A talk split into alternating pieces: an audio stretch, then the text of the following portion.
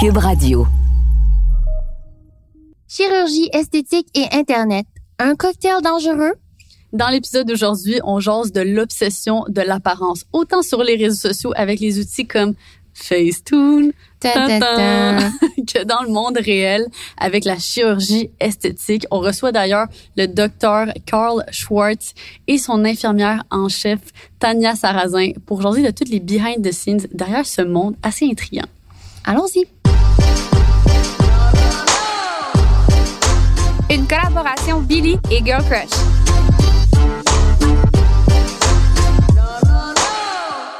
Hello! Allô? OK, fait que là, on va rentrer tout de suite dans le vif du, su- du sujet. Su- Ça sujet. part bien. OK, fait que de nos jours, on passe énormément de temps sur les réseaux sociaux. Euh, avec les médias, on est constamment exposé à ces images parfaites, à ces standards de beauté qui sont assez souvent irréalistes. Fait évidemment, je pense que ça a un impact sur la santé mentale de beaucoup de personnes, surtout beaucoup de sur les personnes de notre génération d'ailleurs.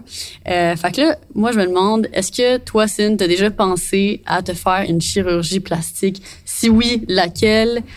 Pourquoi? Wow, Lucie, tu rentres vraiment dans le vif du sujet.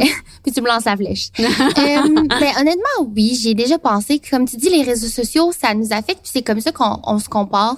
Si j'avais pas vu quelqu'un différent de moi, puis que cette personne-là... Tu sais, je pense que la raison pour laquelle... Bon, j'ai commencé... Oui, j'ai déjà pensé. Moi, c'était mes seins. Hmm. Ça fait vraiment longtemps. Maintenant, je peux dire que c'est plus le cas. Fait que je suis contente, genre, d'avoir passé par-dessus ça parce que là, je me dis, mon Dieu, si je l'avais fait, imagine, est-ce que j'aurais regretté? Je sais pas. Euh, ce qui a changé cette image-là de moi-même, c'est d'avoir accepté mes plus petits seins quand on s'est fait percer ensemble. Mais sinon, avant, là, je sais pas si tu te rappelles, mais exemple, je, je le disais un peu, je voyais du monde autour de moi euh, avoir cette procédure-là, puis on dirait que ça m'intéressait parce que je trouvais pas mes seins assez comme ronds ou genre assez gros. Tu sais, c'était full la mode là euh, au secondaire puis peut-être encore aujourd'hui, il y a des gens qui en portent là mais des push-up bras là Mm. qui faisaient une bonne craque. Puis genre avant que tu je sais pas, tu la mets là, tu tirais de même les seins pour Ouais. qu'il y ait une craque parfaite. Puis je suis bien contente aujourd'hui la mode comme euh, des bralettes puis de tu sais je peux mettre un peu n'importe quoi.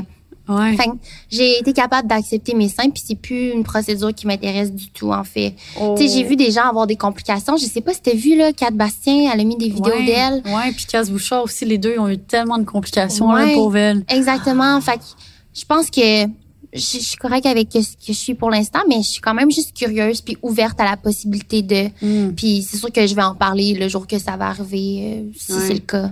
Toi? Ouais, mais euh, je trouve ça fou que tu dises ça parce que j'ai passé au travers exactement le même processus mental. J'ai l'impression que quand on avait comme 16 ans, euh, dans ce temps-là, justement, on glorifiait full le fait d'avoir une grosse poitrine, la craque de sein. Puis c'est vrai que dans ce temps-là, je portais tout le temps des brassards push-up. J'avais mes maillots de bain. Je pouvais juste porter les maillots de bain de Victoria's Secret parce que c'était la, la seule compagnie qui faisait des maillots de bain extra push-up. là.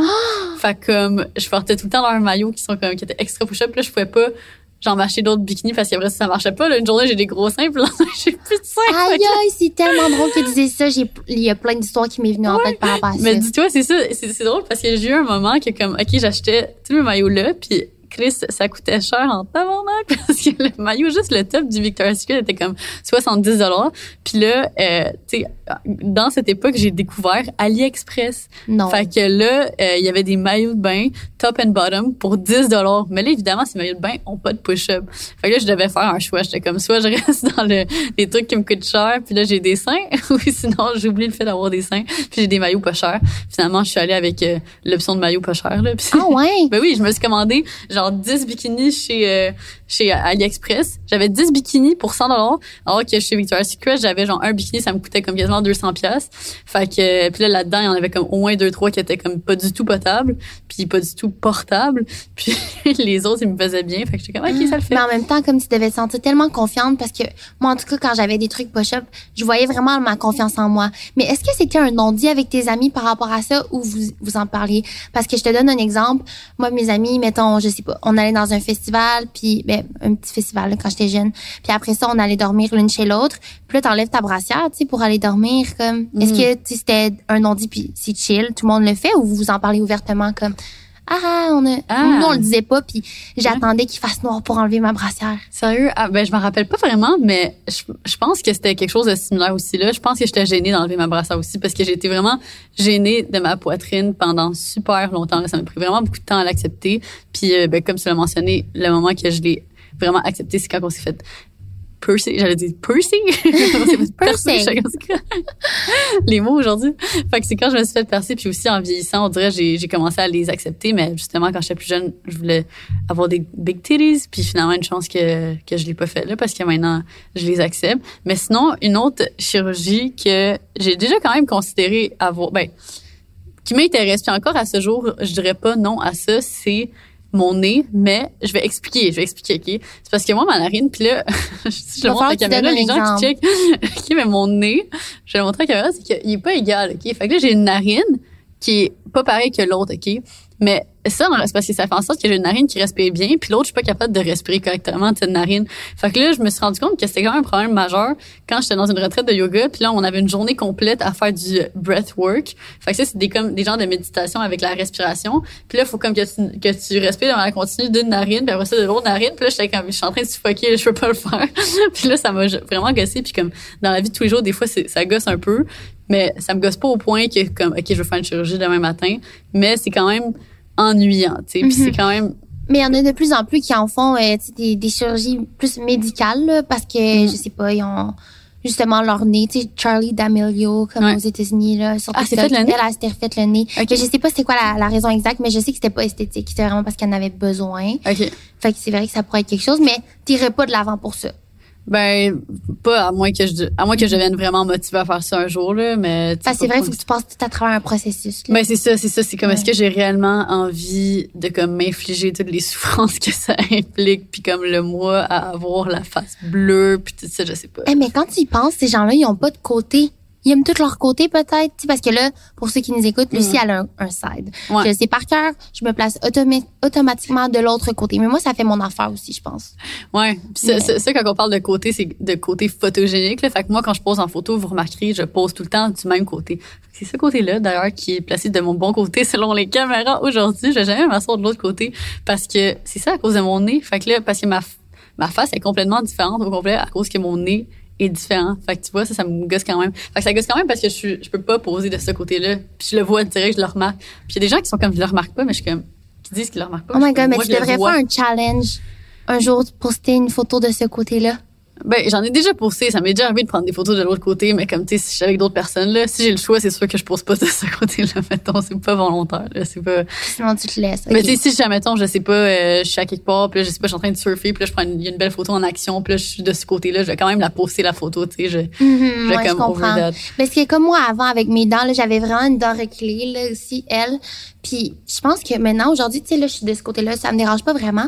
Mais de ce côté-là, ma, ma mâchoire est plus sharp, j'ai l'impression. Mm. Mais avant, j'aimais pas ça parce que, tu sais, j'avais cette dent-là, mais là, ça, j'ai une Invisalign. Fait que comme, ça Mm. s'ameillore de plus en plus, là, sans lisse droite. Tu te rappelles avant? Ouais. Puis ouais, maintenant, je suis correcte. Mais c'est fou comme c'est des petites affaires comme ça, tu sais, qui, qui changent notre perception de nous. Puis là, on parle beaucoup de procédures euh, chirurgicales, mais mes, mes dents, c'était quand même quelque chose. Puis genre, tu sais, Ouais. Tout ça, ça est-ce que tu les considères comme des Ah, mais c'est vrai modifications? Ouais, j'avoue, hein, j'avais jamais pensé à ça, mais j'avoue que c'est quand même aussi une procédure pour s'améliorer. Là, moi aussi j'ai eu des broches là. Mes dents, mes dents d'en bas étaient comme complètement croches, mais mes dents en haut étaient correctes. Mais j'ai quand même dû en avoir pour les deux parce que en tout cas ma manche aussi, whatever. Fait que c'est c'est vrai que quand tu y penses ça aussi, puis le fait de se blanchir les dents aussi, mais tu sais, en de la ligne c'est juste de comme s'améliorer. Tu sais, Ouais. Mais se c'est son OK, parce que là, je fais le parallèle avec les réseaux sociaux, comme tu as dit, euh, ça a quand même un impact sur nous, puis on va en parler des filtres, Mhm. euh, puis de tous ces aspects-là, les, les outils qu'on peut prendre pour soit améliorer quelque chose. Mais je veux savoir pour toi, qu'est-ce qui est grave ou pas grave selon toi? Parce que, mettons, là, on parle de blanchiment, puis je te dis, moi, mettons, une amie se blanchirait sur une photo, ça me dérange pas. Mm. Jusqu'à récemment, j'ai vu quelqu'un qui disait, ah, ben oui, c'est grave, parce que, tu sais, pourquoi on devrait montrer juste un, un sourire Crest, ou Colgate, là, je sais pas de, c'est pas sponsorisé. Ouais. ben, j'avoue que, tu sais, c'est, vraiment relatif, là, mais personnellement, euh, quand ça, ça en vient à Facetune puis genre toutes les applications de, de modification de retouche photo, euh, c'est sûr qu'il y a certaines choses que je trouve qu'on s'en fout un peu, honnêtement. Là. Fait comme tu dis justement, le fait de se blanchir les dents, euh, si tu du détail. Euh, ce que je trouve en fait vraiment problématique sur Facetune, c'est les gens qui vont l'utiliser pour complètement modifier euh, leur, leur, corps, leur à quoi ils ressemblent, tu sais. Puis je trouve que c'est problématique quand euh, tu vois la personne, mettons, sur son profil Instagram, puis là, mettons, tu la vois en vrai, puis tu as de la difficulté à la reconnaître. Dans ce contexte-là, je trouve ça problématique parce que là, c'est comme, OK, t'es vraiment en train de montrer une autre personne sur les réseaux sociaux. C'est, c'est plus toi, là, parce que comme clairement, tu en vrai, c'est comme deux images différentes. Fait que, si, si ça en est à ce stade-là, là, je trouve ça problématique. Si c'est dans le contexte pour comme euh, changer des petits détails, euh, moi, je sais, ça m'est arrivé souvent, mettons, surtout dans des photos de voyage, je sais pas, t'es à la plage, puis là, tu vois, il y a comme, euh, je sais pas, quatre enfants qui sont comme en train de courir euh, dans l'eau, genre. Fait que là, clairement, je vais utiliser le, euh, ou dans l'iPhone aussi, tu peux faire ça, là, copy-paste, puis tu peux comme enlever les personnes en arrière, là. Fait que clairement, tu sais, ça, c'est pas problématique. Puis, tu sais, quand ça en vient au, au corps, justement, ça m'est déjà arrivé de blanchir mes dents sur les photos parce que, comme, évidemment, aussi, une photo, ça capture un moment dans une, un éclairage particulier, dans un, angle particulier. Fait c'est normal aussi que toi, en tant qu'être humain, des fois, ben il y a des éclairages qui t'avantagent pas, puis des fois, ça reflète pas la réalité. Puis moi, je le sais que bon, ben dans la vraie vie, je sais que j'ai les dents blanches, mais comme crime, si sur une photo, j'ai l'air d'avoir les dents jaunes, mais je le sais que dans la vraie vie, j'ai les dents blanches, ben oui, je vais les blanchir pour que ça ressemble à mes vraies dents, tu sais. Fait que je trouve que dans ce contexte-là, c'est correct. Puis euh, mm-hmm. c'est ça, toi, Mais je pense que ça dépend aussi qu'est-ce que, mettons là, c'est une photo, juste une photo comme ça, ok. Mais mettons là que t'as un partenariat avec justement une, une une affaire comme ça, c'est sûr que tu vas pas l'utiliser. Tu sais, mettons, euh, on travaille des fois avec des compagnies, puis je trouve ça vraiment bien que de plus en plus, mettons, euh, les compagnies avec lesquelles euh, je travaille dans le domaine de, des soins de peau, mm-hmm. eux, depuis, mettons, une certaine année, ils retouchent plus leurs photos. Ah ouais. C'est tellement bien, mais avant, il y avait pas ça, là. Puis ils retouchaient même à la télévision, comme dans ce qui était vidéo, les gens étaient maquillés, là, pour pouvoir mm. filmer des publicités. Puis maintenant, je trouve qu'ils mettent ça, ils implantent ça de plus en plus. Puis moi, c'est quand même un aspect qui, qui fait en sorte que que j'essaie de travailler avec cette personne-là. Mm-hmm. Ou sinon, tu sais, les gens qui avouent qui Facetune, tu sais, aux États-Unis, là, c'est de plus en plus, c'est vraiment fréquent. Même les gens qui sont des make-up euh, beauty guru puis tout ça, mm. euh, il y a genre des vidéos que c'est qui qui Facetune le mieux entre James Charles puis Nikita Dragon. Mais on dirait c'est comme aussi c'est c'est un milieu complètement différent parce que dans le make-up industry, tu sais, souvent, eux vont mettre de l'avant sur leur photo le make-up.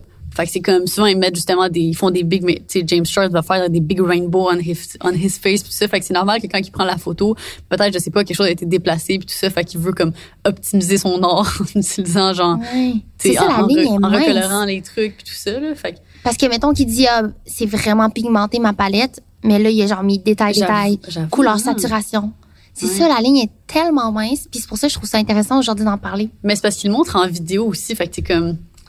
C'est quand même accurate. Puis, mais c'est juste que je comprends aussi. Puis je trouve ça intéressant de la manière que James Charles l'amène spécifiquement dans ses vidéos de, qui parlent de face tuning. J'en avais, avais déjà écouté une. Puis lui, il disait Ben là, c'est, c'est mon or. Ma photo, c'est mon or. Je veux qu'elle soit belle. Je veux la rendre. Tu sais, le plus la plus belle que je peux la photo fait que je trouvais ça intéressant cette perspective là parce que j'étais comme ah ok c'est c'est vrai comme que vu de même ben tu sais c'est c'est his piece of art tu veux genre Ouais, je pense que ça dépend de la perception de la personne, comme tu dis. Puis moi aussi, ça m'a intéressé ces vidéos-là parce que je sais pas si ça t'est déjà arrivé. Tu nous, on est dans ce domaine-là, on aime ça comme pas modifier une photo, mais la enhance. Fait que mettons, mm. euh, euh, mettons le dans ton outil, tu peux choisir si le bleu de ta photo est plus vers le turquoise ou plus vers le bleu mauve. Puis là c'est le fun parce que c'est comme être un artiste de créer un feed mm-hmm. qui va fitter tous ensemble. Puis là moi mes amis quand ils me disent "Ah, tu peux-tu modifier ben éditer ma photo pour euh, puis là je le fais genre puis ils sont full contentes puis bien sûr, je change rien de leur allure. Euh, mm-hmm. Je trouve ça serait tellement méchant de comme modifier je sais pas leur front, leurs yeux d'une quelconque manière, mais tu sais juste les couleurs, les lumières Mm-hmm. C'est comme un peu un travail de, de, de photographe, mais c'est ça. Faut faire attention. Parce qu'à force de se voir comme ça, ça peut avoir un impact sur nous. Tu sais, avant, moi, je prenais plus de photos, euh, mettons, que j'étais en bikini. Puis à un certain moment, j'ai arrêté de prendre la pilule. Je pense que j'ai expliqué dans un autre épisode, mais en tout cas, pour faire une phrase courte, c'était juste parce que fallait que je la renouvelle, puis j'étais trop... Euh, j'étais trop lazy pour y aller. Là, je la reprends, là, inquiétez-vous pas très important de se protéger. mais ça fait en sorte que mon poids a fluctué. Puis, tu sais, pas juste ça, mais aussi l'âge. Je pense que c'est normal d'avoir un corps de femme. Puis, mm-hmm. Mais c'est c'est quand même dur à un certain moment de te voir d'une manière à un temps où, hey my god, je faisais tellement de sport, je m'entraînais pas mal tous les soirs. Je faisais aussi du sport à l'école. Euh, je m'entraînais à la maison, même à, à l'uni, j'allais dans le circuit, genre courir. Puis il y a eu un moment où que là, je me laissais plus aller, ce qui est complètement correct, mais j'ai arrêté de mettre des photos en maillot parce que justement, tant qu'à mettre une photo, puis tu sais, j'y ai pensé là, il y a du monde qui se modifie, puis je l'ai pas faite là, vous allez voir, j'ai pas beaucoup de photos en maillot depuis quelques années. C'est juste parce que je préférais pas montrer du faux. Puis juste mettre des photos que je me sentais bien, belle Ben oui. moi-même. Mais tu sais, ça fait tellement de sens, là, tu sais, de pas te forcer non plus à, à poser puis à te mettre dans une position que t'es juste inconfortable puis que tu le sais que ça, ça pousserait à quelque chose de malsain, là. Voilà, Mhm. là. Puis sais, on a parlé dans un autre épisode, mais mettons les filtres là, ça a vraiment eu un impact sur moi là. Il y a un moment, j'utilisais beaucoup de filtres que Ouais. ça Ben là, ça m'amincissait comme la jawline puis Tu parles-tu des filtres en IG Stories? ouais, Ouais, OK. ouais ouais, les IG stories quand c'est arrivé, ça Mm. premièrement là, il- on a tellement vécu de trucs par rapport à Instagram là, il y avait comme les stories n'existaient pas, après ça les stories existent, il y a plein de d'écriture. Puis là après ça, mon dieu, les filtres. Puis à ce moment-là, il y a un début dans les filtres Instagram qu'ils nous protégeaient pas les clients ou les utilisateurs. Puis tu pouvais créer n'importe quoi. Puis j'en ai créé un dernièrement, mon propre Ouais. qui allait pas toucher mettons euh, le- la forme de- du visage mais j'ai vu quand même sur YouTube comment faire pour que ça s'arrive Hmm. tu prends comme un visage euh, qui est à plat puis après ça selon une application tu peux toi-même choisir bon est-ce que tu veux modifier ça ici le soit le nez là pour ceux qui écoutent puis qui, qui voient pas là je tape de mon nez euh, les les comment on appelle ça la jawline jawline, tout ouais. ça là tu le modifies puis après ça tu le places dans un filtre et avec le AR là ça ça te suit ton visage à toi Ouais. puis ça le modifie. C'est sûr que c'est c'est attrayant pour quelque chose qui vise tes insécurités. C'est juste que le jour où tu l'utilises plus, là, t'as l'air un peu niaiseuse. Puis moi-même, je me disais, ah, personne s'en rend compte, il y a pas tant de différence avec mon, mon visage. Puis j'en ai eu des commentaires, là, deux, trois commentaires qui m'ont dit, mettons, une journée que j'avais pas de filtre, ils me disaient, oh, wow, c'est c'est tellement beau sans filtre. Puis c'est tellement cute, ils voulaient full m'encourager, mettons, à montrer euh, ma peau. Euh, Tu sais, mettons, des fois, je faisais une story puis je cachais un peu ma joue parce que c'était là que j'avais de l'acné. Puis quelqu'un disait, enlève ta main, puis tout ça. Je t'ai dit, genre, c'est full beau. Ouais, ça m'a Oh. vraiment sensibilisée. j'ai- quand, quand tu dis que t'avais reçu des commentaires, je m'attendais trop pas à quelque chose de gentil de même. Je pensais que tu disais, ah, j'ai reçu des commentaires genre méchants comme, euh, Non, pas, non, genre, les ah, gens sont- garder le fil, genre, comme, Non, je pense que les gens étaient pas, comme plus matures dans leur euh, vision de tout ça, puis ils l'ont fait vraiment d'une bonne manière. Mm. Fait que quand j'ai commencé à moins mettre de filtre, je me maquillais par contre. Mais tu sais, il y a une progression quand même. Ouais. Fait Mm. Que là, je me maquillais, Mm. puis euh, qu'est-ce que t'allais dire, excuse-moi? Ben, j'allais juste dire, mais tu sais, je trouve ça quand même très justement les, les filtres parce que comme, euh, tu sais, surtout dans ces stories Instagram, comme tu dis que ça change complètement le visage, ça te, ça te met la peau complètement tout le temps lisse, puis tout. Puis, tu sais, je sais pas, là, ça, ça t'habitue un peu à te voir d'une certaine manière. Puis là, un coup que tu l'enlèves, tu sais, là, t'as comme cette comparaison entre ton toit réel et ton, et ton toit optimisé en IG Stories. Puis là, t'as comme cet écart. Puis le plus que t'as un, un, un écart entre un peu ce toit idéal puis le toit réel, ben le plus que tu te sens mal dans ta peau parce que tu sens que justement, il y a comme un trou à combler que tu peux pas vraiment combler parce que c'est pas la réalité. tellement ça. Je me sentais plus bien à me voir juste moi normalement. Mm. Là, après ça, la progression, progression a été faite. Puis une fois que tu es dans le monde du normal, là, que tu réalises, mon Dieu, ça n'a pas de Mm-hmm. sens. Puis des fois, je regarde mes archives, puis je vois des stories que j'ai un filtre, puis je suis comme, oh mon Dieu, c'est pas moi. Mais Mm. là, maintenant, je vois tous les influenceurs ou n'importe qui, là, pas juste influenceurs, qui ont un filtre tout le temps. Puis je les juge pas parce que je sais que j'ai été là, mais j'ai goût de leur dire. Je sais pas, je devrais leur dire, hein. Ah, écrire un petit DM. Ouais. Ah, ouais, ouais, tu pourrais, tu pourrais réagir comme que ta communauté a réagi avec Mm. toi, là. Fait qu'écrire juste un, un petit message. Ah, genre, enlève ton fil, genre, ben, comme, juste Ouais. une belle bannière gentille. C'est ça, parce que je pense que ça revient à la personne de faire qu'est-ce qu'elle veut au final. sais, C'est Ouais. pas du tout un jugement, puis je veux pas non plus, euh, c'est ça, pointer du doigt. Mais ça m'a beaucoup aidé, puis je pense que de réaliser ça, parce qu'aussi on a un Mm-hmm. impact sur notre communauté là-dessus, tu sais. Ouais, définitivement. Puis ça fait juste mettre plus de pression, puis de, ça met encore Mhm. plus de standards de réalité qui font pas de sens. Là. Puis sinon, pour parler d'une autre plateforme euh, sur TikTok, c'est c'est assez fou parce que euh, en mai slash juin 2020, il y avait beaucoup de, ben tu sais ça, ça, le, le mouvement body, po- body, ouais, on la misère. Body positivity. Exact. Le mouvement Body Positivity sur Instagram était rendu, j'ai dit tout croche. Ce mouvement-là, là, sur Instagram, euh, tu sais, on, on l'a vu dans les dernières années, a pris beaucoup d'ampleur. Puis je trouve que c'est un mouvement qui est absolument incroyable. C'est tellement beau à voir, c'est tellement le fun de voir euh, le support de women on women, puis dans les commentaires, j'adore lire les commentaires, c'est pour ça, c'est tellement tout le temps positif. Puis euh, ce mouvement-là euh, a essayé de migrer vers Instagram, puis là tu voyais des influenceuses qui avaient une plateforme sur Instagram qui commençaient à publier sur TikTok. Puis ce qui est assez fou, c'est que euh, tu voyais des, des femmes qui étaient un plus size qui publiaient, mettons, du contenu euh, en bikini. Puis TikTok supprimait leurs vidéos. Alors que comme tu checkais ton Explorer page, puis euh, après ça, tu scroll down, puis là, tu voyais la petite blonde euh, toute mince, blanche, qui avait sa vidéo en maillot. Puis elle, par contre, sa vidéo en, en maillot, elle reste là. Mais OK, mais pourquoi? C'est ça, c'est fou. Puis là, il y, a, plusieurs, c'est arrivé à maintes et maintes reprises dans cette période-là. Puis là, il y a beaucoup de ces créatrices-là qui ont essayé de comme speak up. Euh, il y, y, en a qui ont essayé de speak up sur d'autres plateformes parce que clairement, TikTok ne voulait pas les laisser parler sur cette plateforme-là. Puis il y en a d'autres qui ont décidé de comme juste cette heure parce que là, il était comme, OK, si tout mon contenu body positive se fait supprimer, puis là, je suis comme, je suis en train de travailler dans le bar, ben comme, j'ai juste gardé mon chandail, puis garder mes shorts, puis genre rester habillé tout le temps, puis pas montrer ça. Fait qu'il y en a qui se sont juste tu, ce que je trouve tellement horrible parce que le but des réseaux sociaux, c'est d'avoir une plateforme, de s'exprimer puis de laisser place à ce type de mouvement. Fait que ensuite, parallèlement à ça, euh, en, en, checkant dans mes recherches, les gens ont pas reparlé de cette situation-là récemment. Puis j'ai vu des influenceuses body positive, euh, plus size et tout ça sur TikTok. Fait que je pense que la situation a peut-être été adressée puis c'est rendu mieux. Mais je trouve ça quand même fou que en 2020, il y a eu ça. Ça fait quelques mois de ça. Mais, mais c'était quoi le but dans le sens où euh, TikTok serait grossophobe ou TikTok serait ben, dans le fond, c'est, j'imagine qu'ils voulaient mettre de l'avant un standard de beauté ou comme un, peut-être un type de contenu que eux ils pensaient que plus de gens allaient aimer ou genre plus de gens allaient s'associer à ça. Puis ce qui est quand même super toxique, c'est que sur TikTok, 60% des utilisateurs sont entre 16 et 25 ans. Puis on s'entend pour dire que ça c'est ton âge où est-ce que tu es en train de construire ta confiance en toi. Ta ton identité. C'est ça, puis ton identité. Fait que si toi tu ouvres ton fil puis tout ce que tu vois c'est des c'est des euh, femmes blanches minces, puis toi ben t'es pas nécessairement une femme blanche mince, mais comme là, tu te sens automatiquement un peu à part. Puis là, c'est, c'est, là que... Tu te sens plus à ta place. Exactement. Alors que comme, ben oui, tu as ta place là. Puis oui, il y en a d'autres qui te ressemblent puis qui posent du contenu pour ça, mais ils se font supprimer leur contenu. Fait que, tu sais, c'était vraiment... Euh, j'ai trouvé ça dégueulasse, là, quand, ouais, c'est ridicule.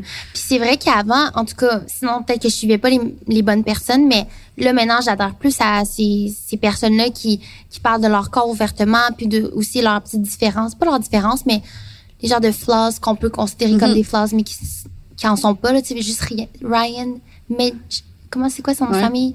En tout cas, elle, tu sais, de, mettons, montrer euh, son poil, sa peau, ses vergetures, tout ça. Tu sais, maintenant, c'est on est capable de plus les mettre de l'avant puis faire wow c'est vers ça qu'on se tourne puis moins vers tout ce qui est retouché tu sais. On veut du vrai. Mm exact. on crave ce, ce type mais de, le voir en vidéo c'est différent que de le voir en photo. Fait que c'est tellement cool que qu'on ait ces applications là pour mettre ça de l'avant tu sais. Mm-hmm, mm-hmm. mais ça démontre juste euh, à quel point il y a encore euh, aussi du chemin à faire puis à quel point c'est important de de speak up puis de garder sa voix puis ne pas laisser les plateformes prendre le dessus puis continuer à médiatiser un standard de beauté. Oui, Ouais, je suis d'accord. Mais j'ai une question justement pour toi. C'est un peu controversé. Là, j'ai vu ça passer sur mes réseaux sociaux. Donc, c'était deux images de femmes différentes. La première, c'était euh, c'est quoi son nom? En tout cas, Jenner, euh, pas Kylie, c'est Kendall. Okay. Sorry, voyons. Kendall Jenner. Puis là, tu vois comme une photo d'elle qui apparemment est retouchée. Puis il y a une deuxième photo, c'est une astronaute une femme astronaute. Puis là, il était écrit dessus, euh, c'était comme un shame, tu sais, mettons, ça disait, ah, je comprends pas les personnes qui suivent Kendall. Quand tu peux suivre une personne comme... Je comprends la perception, puis je comprends c'est le questionnement de qui pourquoi pourquoi on s'intéresse tellement aux, personnes belles alors qu'on pourrait s'intéresser aux personnes intelligentes qui font euh, des choses extraordinaires.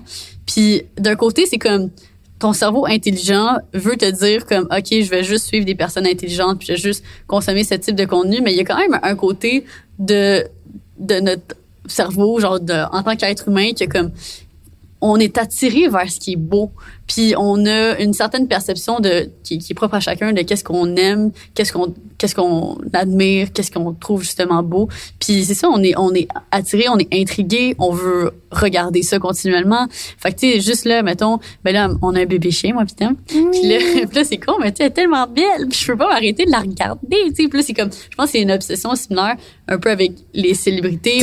T'as comparé ton bébé chien. Ouais, à Kendall Jenner. je compare un bébé Je, sais pas si c'est. Je sais pas si on va agree là-dessus OK, que. mais pas nécessairement que c'est la même chose, mais juste dans le sens que comme... je- OK, OK, c'est pas la même chose. En tout cas, moi, dans ma, dans ma tête, ça sonnait mieux. Ouais, non, je comprends ce que tu veux dire. Je pense pas que.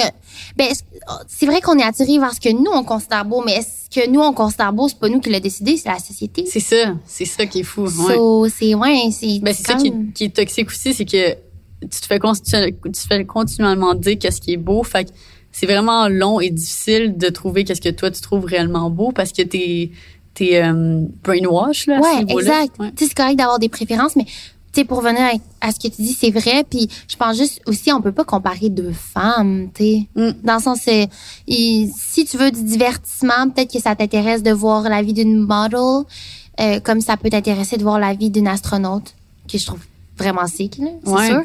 Puis selon des moods dans la journée, tu peux checker le magazine sur un ou une revue scientifique sur l'autre. Je veux dire, je vois pas pourquoi on comparait.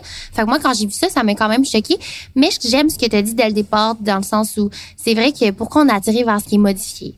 Tu sais, si la photo était pas modifiée de Kendall, là, je, tu sais, je remettrais moi en question. Mais là, c'est vrai que on est toujours fidé par ça. Ben, c'est ça, mais Le c'est comme- hourglass. c'est c'est comme d'essayer d'enlever des des décennies et des décennies de conditionnement humain à comme ok c'est ça qui est beau c'est ça qu'il faut être c'est ça c'est à quoi il faut ressembler tu sais fait que c'est ça qui est de unpeel tous ces Mhm. layers là c'est des années de travail là de, des de surtout qu'avant, tu peux le voir. C'est vrai que c'est plus facile de voir, mettons, OK, elle a refait les seins. Mais des fois, tu sais, tu m'as parlé l'autre fois de microchirurgie. Ouais. Ah, ça, c'est Complexe, fou. Oh là. my God. J'écoutais, avant de venir au tournage aujourd'hui, là, j'écoutais un, un podcast justement sur les chirurgies esthétiques, les chirurgies des célébrités. Puis, euh, la, la personne dans le podcast expliquait que, genre, toutes les plus grandes célébrités qui qui disent euh, ne pas avoir de chirurgie ou qui ne parlent pas de leur chirurgie, par exemple, euh, Hailey Baldwin, Bella Hadid, tout ça, toutes ces personnes-là, c'est comme, on regarde leurs photos de leurs teenage years, puis ils se ressemblent. Fait que comme tu dis, OK, ils ont, ils ont pas vraiment de chirurgie, mais tu sais, quand tu y penses, c'est des personnes qui sont dans l'œil du public. Fait que là, ce que la personne expliquait dans le podcast, que j'étais comme, j'avais jamais entendu ça de ma vie, c'est que vu que c'est des personnes qui sont dans l'œil du public, qui sont constamment prises en photo, ben comme, ça veut pas dire qu'ils vont pas se faire de chirurgie. Ça veut juste dire qu'ils se font des micro-chirurgies. Fait que c'est des, des mini-mini chirurgies qui font une petite différence, mais c'est graduel. Fait que Fait que quand tu checkes la photo, tu vois pas la différence. c'est ça, c'est ça. Fait que quand tu checkes, mettons, mettons, on prend l'exemple de, de Bella Hadid, genre, euh, puis ce que la femme expliquait dans le podcast, elle disait, OK, moi, moi, c'était comme une professionnelle analyste de comme chirurgie de célébrité. Euh, elle apprend une photo de la personne quand que quand elle gradue de du secondaire. Fait que, tu sais, aux États-Unis, tu gradues à genre euh, 17 ans, je pense, 17 ou Ouais. 18 ans. On s'entend pour dire qu'à 17, 18 ans, t'as fini ta t'as fini ta puberté. Là. Fait que à partir de là, oui, tu vas peut-être un peu changer, mais tes traits majeurs sont là. Puis là, mettons, tu vois des photos de, de Bella à, à cette plus jeune, puis là, tu vois une photo d'elle maintenant, puis comme clairement, elle a énormément changé, mais c'est difficile de mettre le, le point sur quoi, puis de, de déterminer exactement c'est quoi. Puis là, ce que la personne expliquait, c'est ça, c'est que, ben là, mettons, euh, peut-être qu'à 20 ans, elle a fait euh, telle petite affaire, après ça, à tel autre âge, elle a fait telle petite affaire, puis là, tu peux comme comparer l'évolution, puis elle mettre genre des elle superpose les photos dans des mêmes angles, puis elle prend des photos qui sont non re- non retouchées. Fait que ça, c'est les Getty Images. C'est comme des photographes qui prennent des photos, puis ça, ça, ça- c'est sur l'Internet, puis c'est non retouché. Puis là, tu peux voir justement la petite évolution. Mais c'est presque pas perceptible. Mais overall, après ça, quand tu regardes, c'est pour ça que c'est comme, c'est quelqu'un que, tu vas regarder son visage, puis t'es comme, wow, parfait. Parfait. Aucun trait de, comme différent ou whatever. C'est fou, puis ces gens-là, ils disent utiliser le make-up, mettons. Ils sont Ouais. comme, ah, non, je me suis contour le nez, Ben, les lèvres. ben, c'est comme Ça. C'est possible. Ouais, c'est possible puis c'est ça puis c'est comme ils, ils vont tellement genre le, le tirer que comme ça, ça va faire du sens. Fait que, mettons, je réponds juste à Kylie Jenner quand elle, quand elle faisait ses lèvres. Puis comme, ça a pris tellement de temps pour qu'elle le dise, mais comme, elle, du moment qu'elle a commencé à le faire, puis du moment qu'elle a dit qu'elle le faisait, tu sais, c'est, c'est passé des années. Puis c'est juste parce qu'à un moment donné, elle a pas eu le choix de le dire parce que c'était comme, que ça fait pas de sens, là. Non, c'est évident. C'est vrai que ça y a pris du temps. Puis le pire, c'est qu'aujourd'hui, c'est ce qui lui a mené à son ascension de sa brand de make-up au Ouais, pire, c'est ça. Puis c'est comme good for you. Genre honnêtement, que tu te fasses des lèvres, que tu fasses n'importe quelle chirurgie, genre je m'en fous. Comme je suis vraiment contente pour toi que tu te fasses ça, puis que genre tu, tu get le look que tu veux avoir. Mais moi, ce que ce qui me gosse, c'est les gens qui sont pas honnêtes à propos de ça. Si t'as pas envie d'en parler, parle-en juste pas, puis réponds juste pas à la question. Mais comme si t'es pour mentir puis dire non, moi je n'ai jamais subi de chirurgie alors que t'en as fait plusieurs. Ça, je trouve ça pas correct parce que c'est comme c'est pas Tu réaliste. donnes pas une bonne image, ça. tu donnes pas la vraie image de toi. C'est tu ça, après ça, ça. nous on regarde ça puis on veut devenir de même, mais c'est juste impossible. tu On veut juste de l'honnêteté. Tu sais, en tant que public, je pense que les gens, puis moi, mettons, quand je regarde des célébrités comme ça, c'est comme on veut de l'honnêteté. Fait juste être transparent envers ton public. tu sais. Fait que là-dessus, on that note, maintenant, pour la prochaine partie de ce podcast, on va recevoir le docteur Carl Schwartz et euh, son infirmière en chef, Tania. Tania, euh, pour euh, justement parler de tous les behind the scenes de travailler dans ce milieu, donc dans la chirurgie plastique. Oh, let's go. Allons-y.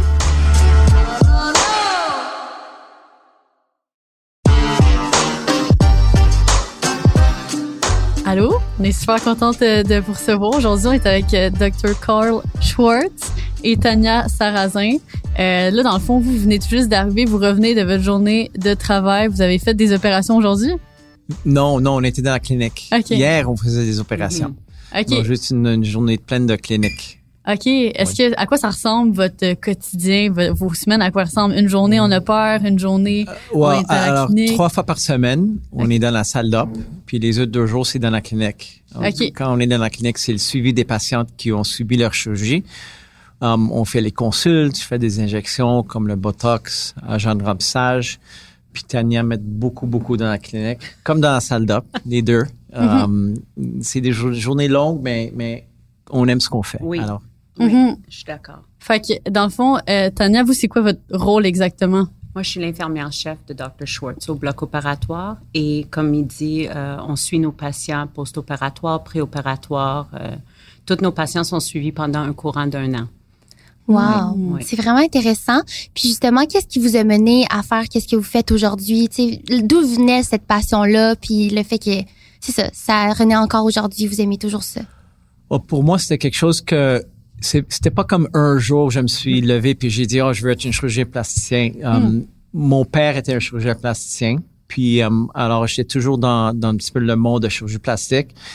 Mais en université, je pense, je, je me suis rendu compte lentement que je voulais être un médecin. Puis après ça, à une medical school, quand je suis allé à medical school, c'est là que, que je me suis rendu compte que j'aimais plus la chirurgie. Puis après ça, je, je, je me suis rendu un petit peu plus compte que j'aimais beaucoup la chirurgie plastique.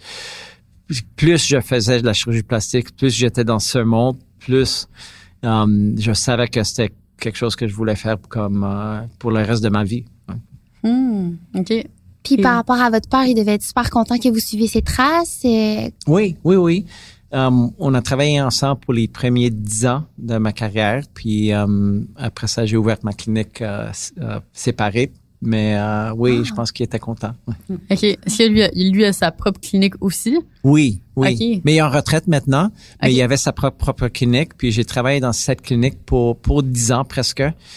Mais à un moment donné, je il fallait faire ma, Ouais. ma propre chose, puis j'ai Ok. j'ai j'ai bâti ma clinique, puis puis j'ai oui. Y a-t-il un moment que d'abord vous avez fait compétition? Vous aviez les deux votre clinique de chirurgie plastique? Non, non, on n'était pas loin. J'étais moi, moi j'étais à Westmount, lui centre-ville, mais euh, c'était jamais comme ça. Lui, euh, il est comme, euh, il est fameux, il, you know.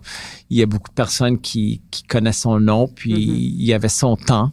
Et, euh, puis, euh, comme j'ai dit, après 10 ans, je, je, je savais qu'il fallait que je fasse ma propre chose. Puis, c'est là que j'ai décidé, OK, je vais ouvrir ma propre clinique. Hmm. Puis je suis dans ma deuxième propre clinique maintenant. Je viens de déménager à, à- aux nouveaux locaux. Ça fait quatre, quatre mois maintenant. OK. C'est tout Ouais. nouveau? OK, Oui. les plus grands locaux? Oui, exactement. C'est, c'est comme à peu près le double Mhm. um, de la grande de la superficie. Puis on a changé le nom aussi, c'est Clinique K. Euh, K parce que Carl, c'est avec un K.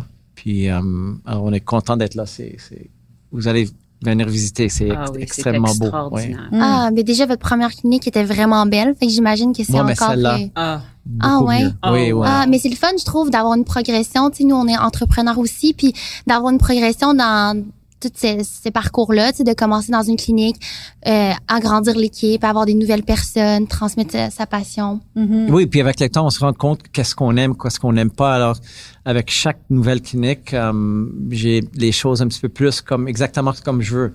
Même le style, le design, tout ça, j'aime, j'aime euh, j'ai- j'ai- le, le, le processus de path pour pour créer une nouvelle clinique. J'ai vraiment aimé ça. J'aime design, j'aime Ah, being très imaginative, puis tout ça. Ouais. C'est Ouais. quoi le c'est quoi le style du design dans la nouvelle euh, clinique? Euh, c'est comme c'est comme un hôtel chic, Ok. euh, Ah, you know, um, en New York. C'est ça que je voulais, de rentrer, avoir une bonne musique, um, même de, de, de, la- de scent. Ah il a oui. mis une senteur dans la centre de Oui. ventilation. Fait qu'il y Oui. a une odeur qui Je est trouve ça juste tellement particulier de. Clinique. Oui, ça sent bon. Éventuellement après le COVID, on pourra avoir un cappuccino en rentrant. Mais Um, c'est important parce que, tu sais, sinon, euh, quand tu vas te faire une chirurgie ou, euh, tu sais, peu importe c'est quoi le- la procédure, Ouais. tu veux être à l'aise, te sentir que c'est chaleureux, puis t'es bien invité. Fait que je pense que la Ouais. musique, c'est une vraiment bonne Ouais, idée, là. mais je trouve Oui. ça a un fou que vous ayez inclus le, le fait d'avoir une, une odeur. là. J'ai vu ça dans mes cours de marketing, de comme faire une expérience sensorielle. Fait que, Oui, exactement. C'est, tout ça. Puis, Mhm. je voulais pas avoir que ma clinique va l'air une, une, une clinique de médecin. Mhm. Je voulais plus un, un- the look d'un hôtel chic à New York, puis, puis de rentrer, d'être vraiment confortable, puis pas avoir l'air une, une, une clinique, vraiment. Hmm, OK. Puis vous, Tania, comment vous avez commencé là-dedans? Oh mon Dieu, Euh, ça va faire, euh, ça va me dater, ça va faire euh, 27 ans cette année que j'étais infirmière. Euh, j'ai fait Ouais, je, je- je pensais que c'était votre âge. Elle a commencé à, à trois ans. à trois ans. God bless you. mais je connais un bon médecin, mais non, euh, ça fait 27 ans cette année. Et euh, Dr. Schwartz, et, euh, j'avais su de Dr. Schwartz auparavant parce que à l'époque, son père était très bien connu. Son oncle est aussi un plasticien, fait que le nom se portait bien. Euh, je travaillais pour un autre chirurgien auparavant lorsqu'il retournait à sa- son pays d'origine. C'était une manque et on s'est croisés. Il cherchait quelqu'un pour lui aider avec la nouvelle clinique et c'est comme ça qu'on s'est rencontrés. Euh, J'adore, j'ai une passion euh, pour prendre soin des patients. C'est une vocation, j'adore ce que je fais. Puis, puis ça se voit. Ah ça se oui, voit. je, je Oui. ris à journée longue, je souris, je touche mes patients, je les prends par la main. J'adore, j'adore. Je suis sur appel 24 heures sur 24 pour tous mes patients. Ah, justement, c'est c'est quoi vous croyez les qualités pour faire qu'est-ce que vous faites aujourd'hui? Parce que c'est vrai que quand moi je pense au domaine de la santé, je pense beaucoup à, à ce qui est pratique, qu'est-ce que vous faites, mais c'est vrai qu'il y a cette approche-là humaine que vous devez avoir avec vos patients. Oui, il faut vraiment, il faut avoir une patience. Ça, c'est euh, primordial, en fait. Je vais juste fermer mon téléphone. Il faut avoir une patience pour vos patients. Il faut avoir le temps de les écouter. Euh, ils sont humaines, ils ont des craintes, ils ont des, des peurs, ils ont, sont heureux, ils ont plein de choses. Puis il faut prendre le temps de les écouter. Euh, il faut aussi avoir le temps, euh, le temps qu'on investit dans nos patients, ça nous revient par après. Je trouve la guérison par la suite, ça va beaucoup mieux. Euh, Dr. Schwartz a impliqué ça et je suis très fière de continuer ça parce que il y a pas tout le monde qui ont la même pensée et c'est ça que j'apprécie parce que nous, on sédule nos rencontres préopératoires. Alors, dès la minute qu'ils rentrent chez nous, ils nous rencontrent les deux. Ils vont nous revoir encore au bloc opératoire. Ils nous revoient. Alors, ils sont, sont à l'aise à nous parler. Ils deviennent quasiment une partie de la, je leur appelle, euh, une, une partie de notre famille. Fait qu'une fois qu'ils font partie de notre famille, ils peuvent nous rejoindre en tout temps. Euh, Il y a jamais une question qui me dérange. Euh, Non, non, j'aime ça. Ah, c'est vraiment bien parce que, tu sais, quand, j'imagine, vous voyez beaucoup de premières fois. C'est Oui. pour quelqu'un que c'est sa première fois, les craintes. euh, Oui. Hmm. Puis dans le fond, euh, dans vos carrières, euh, avez-vous remarqué des tendances? Est-ce que, parce que, tu sais, surtout maintenant, avec les réseaux sociaux, on dirait qu'on voit vraiment euh, ben, des trends de certaines chirurgies qui sont mis de l'avant. Ces temps-ci, on voit beaucoup de lip fillers. Fait que est-ce qu'au travers des années, mettons au début de votre carrière, c'était surtout un type de chirurgie, maintenant c'est Mm. plus un autre type? Oui, certainement. Je pense qu'avec les réseaux sociaux, on voit plus de certaines choses. Tout- toutes les chirurgies, les injections traditionnelles deviennent de plus en plus populaires aussi. On sait pas juste une chose qui devient plus populaire, mais certainement des injections de lèvres continuent à, à- à- augmenter beaucoup avec chaque année. Um, les rhinoplasties non chirurgicales, c'est quelque chose un petit peu neuf qui, commence à vraiment être Ouais, beaucoup plus populaire. c'est quoi une rhinoplastie? c'est, on- au lieu d'avoir une rhinoplastie chirurgicale, une chirurgie du nez chirurgicale, euh, on utilise des agents de comblement, agents de remplissage pour cha- changer le shape du nez. C'est non invasif, il y a de récupération. Il y a, il y a des avantages, des avantages aussi, parce que c'est pas permanent, mais euh, c'est extrêmement populaire maintenant. Euh, Botox, agent de remplissage pour les pommettes, pour le bord de la mâchoire, euh, pour le menton, euh, comme pour les lèvres, devient en plus, de plus en plus populaire aussi. Alors, oui, non chirurgical, mais il y a aussi les, les opérations comme Brazilian butt lift. Un Brazilian butt On lift. voulait en parler justement. On trouve ça intéressant de comprendre parce que euh, est-ce que c'est dangereux par rapport à cette procédure-là? Oui, regarde, comme toute chirurgie, il y a des risques. Um, il y a un petit peu plus de risques avec un, un Brazilian butt lift qu'avec d'autres chirurgies parce qu'un des risques avec des injections, c'est le gras, c'est notre propre gras qu'on injecte dans les fesses pour reshape puis donner un effet visuel d'un lifting, c'est d'injecter dans une veine. Puis si on injecte du gras dans une veine, ça peut aller jusqu'au poumon. Alors ça, c'est dangereux. Puis il y a un couple de, de cas aux États-Unis um, où euh, il y a eu des complications comme ça. Alors, alors, on est, on, we know que c'est un petit peu plus risqué que d'autres chirurgies, mais il y a des façons de le faire plus sécuritaire. Premièrement, de ne pas essayer de mettre trop du gras. Il y a une limite de sécurité. Puis aussi d'injecter un petit peu moins profond dans les fesses. Um, alors, oui, c'est- les risques sont un petit peu plus hauts, mais si c'est fait dans une façon plus sécuritaire, ça, de, ça, ça re- remains quelque chose de vraiment sécuritaire. Mais cette opération-là en particulier, c'est pas une chirurgie, c'est des, c'est des injections vraiment de. Non, c'est une chirurgie. Ok, c'est une Parce que juste de faire la liposuction pour enlever le gras, ok. Ouais. puis après ça, on le purifie, on- il y a un filtre, puis on le nettoie avec du, du salin. Euh, mais juste la liposuction puis les injections, c'est considéré comme une chirurgie. Ok. C'est pas Ah, très invasif, mais c'est une chirurgie. Ok. Ah, je savais pas. Moi, je pensais qu'il y avait une différence entre une injection puis une chirurgie parce que, je sais pas, euh, la chirurgie serait euh, pas, euh, serait pas temporaire, puis serait permanente. Puis une injection, c'est ça. Mais une chirurgie comme ça, injection de, de notre gras, comme un Brazilian butt lift, c'est permanent. C'est permanent. C'est permanent. Puis il faut des petites incisions pour faire la liposuction. Alors une fois qu'on fait une incision, puis c'est pas juste une aiguille, c'est considéré comme une chirurgie, même si c'est- pas trop invasif. Il y a aussi des injections dans les fesses des agents de comblement. Ça c'est différent. Um, J'en fais pas beaucoup parce que les risques sont plus hauts en termes de complications.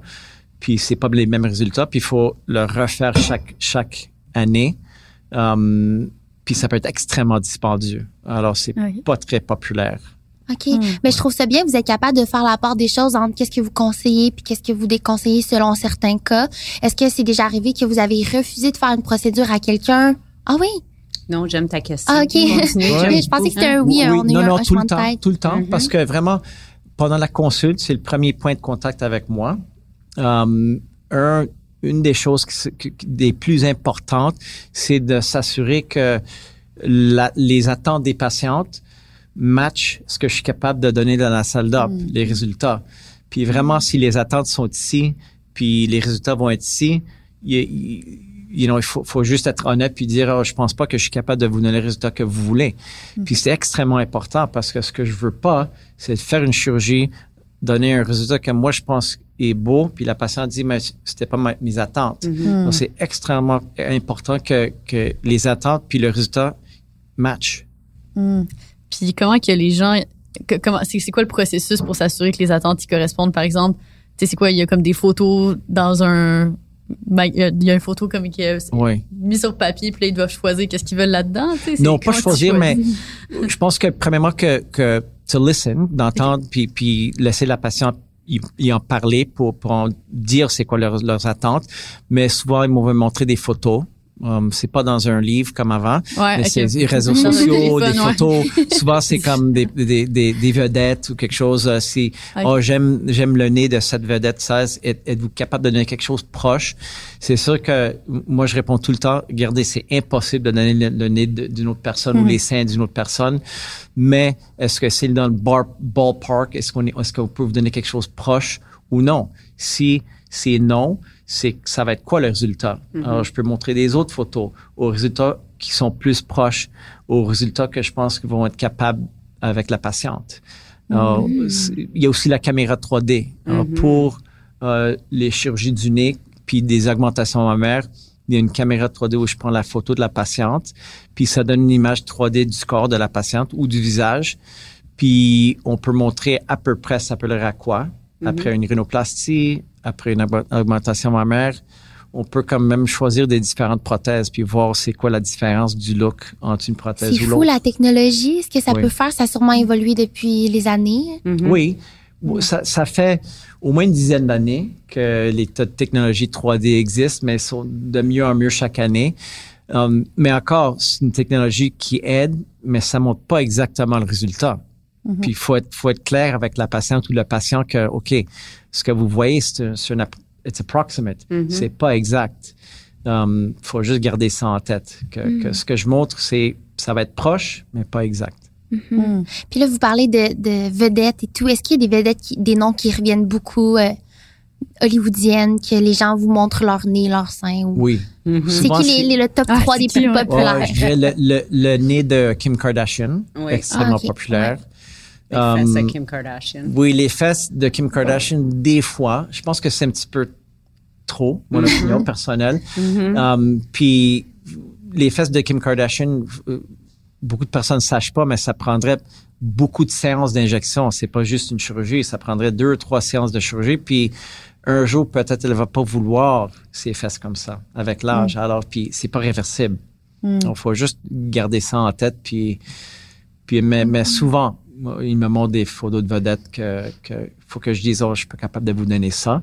Mais est-ce qu'on est proche ou ça va être différent? Puis si ça va être différent, vont quoi être les différences? Ben justement, tu sais, il y a beaucoup de célébrités qui disent ne pas avoir eu de chirurgie. Est-ce que Ouais. Est-ce que vous croyez ça ou est-ce que par exemple euh, Bella Hadid, tu sais toutes les supermodels, euh, Bella Hadid, euh, Ellie Bieber, Kendall Jenner, eux ils vont tous dire qu'ils n'ont jamais eu de chirurgie. Est-ce que vous pensez que c'est vrai ou est-ce que c'est faux Est-ce que vous avez un radar Ouais. à la chirurgie? Ah, toi, je sais que tu as fait ça. Oui, moi, moi, je suis capable de, de, de savoir juste en, en, en regardant des photos de personnes ou quelqu'un quelqu'un- quelqu'un en personne. Um, mais regardez, j'aime pas juger les personnes comme ça. Alors, alors c'est pas mon style de dire ah elle a eu une chirurgie, elle a eu une chirurgie parce que je suis presque sûr que s'ils veulent pas dire qu'ils ont eu une chirurgie, c'est pour une raison. C'est parce qu'ils veulent que ça soit privé. Alors j'aime moins dire ah oui elle a eu quelque chose, elle a eu quelque chose parce que beaucoup de vedettes ont eu des chirurgies plastiques, des injections, du botox, um, des chirurgies plus invasives. Mais j'aime moins dire oui, elle a eu quelque chose parce que s'ils disent pas, c'est pour une raison. C'est parce qu'elles veulent pas le dire. Alors, je veux pas comme, euh, you know, Ouais, comme j'ai dit, ouais, c'est pas je- ma Je peux philosophie. comprendre. Non, Ouais, c'est bon que vous gardez ce côté-là privé. C'est vrai que dans votre pratique, vous pouvez pas. euh, Oui, c'est des- confidentialité en chirurgie Ouais. plastique, mhm. extrêmement important. Euh, je veux au moins comme être l'exemple, puis, puis garder ce niveau de confidentialité. Puis là, je vous ai entendu parler de Botox. Euh, Est-ce que vous savez d'où ça vient, les gens qui disent Ah, elle s'est fait refaire les lèvres, c'est du Botox. Pourquoi que les gens associent les lèvres à du Botox quand on sait que c'est pas du tout ça que, dans, que vous injectez, là? Bonne question. Oui, parce que c'est toutes des injectables. Alors, souvent, des personnes, je pense que oh, c'est des injections. Que ce soit le Botox, la abscesse, c'est la même chose. OK. Mais ils sont que je complètement... pensais que le Botox, ça, ça gelait comme ça. Oui, exactement. Ils sont complètement différents. Les deux sont considérés comme des injections.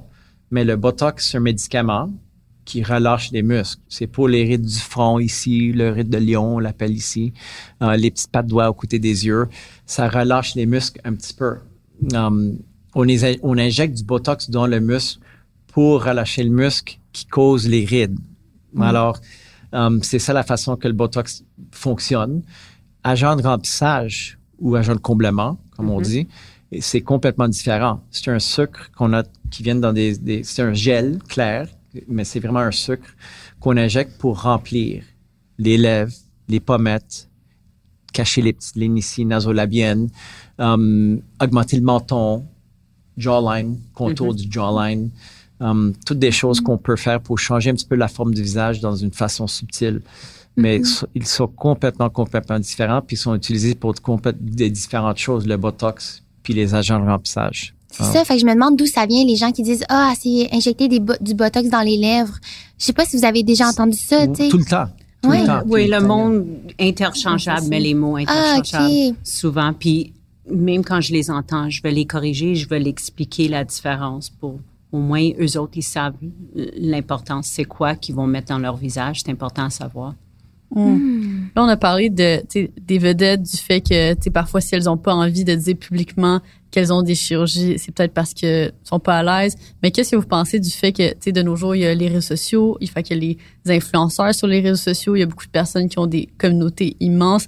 Est-ce que vous pensez que les personnes sur les réseaux sociaux ont cette responsabilité-là d'être honnêtes envers leur communauté, puis de le dire quand ils ont quand ils ont une chirurgie, quand quand ils se changent corporellement, parce qu'après ça, il y a comme tout euh, l'enjeu éthique de comme ok ben c'est des centaines de milliers de jeunes qui voient ça puis qui pensent que c'est réaliste si par exemple la personne dit que qu'elle n'a jamais eu de chirurgie mais en fait elle en a eu ben tu sais ça donne un ça crée un standard de beauté qui n'est pas atteignable Tu sais, qu'est-ce que Ouais, je pense que il y a certainement une responsabilité des personnes qui sont vraiment comme um, qui ont beaucoup de followers sur les réseaux sociaux d'être honnête en termes de de juste dire aux, aux jeunes que ce que vous voyez en termes de photos sont retouchés, il y a beaucoup de make-up puis tout ça, c'est pas c'est pas it's not real life. Mais mais de de garder une chirurgie ou une privée um, c'est the, the right de la personne de, de, de le garder privé.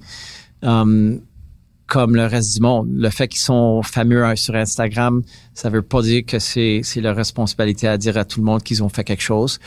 M- Mais quand même, um, si ils projettent une, une image trop parfaite en termes de photos, puis make-up, lighting, tout ça, là, je pense que qu'il y a une responsabilité à dire, OK, vous voyez, mes photos sont tous belles, um, mais c'est pas la vraie vie. Quand vous me voyez en, en- en personne, c'est, un petit peu différent.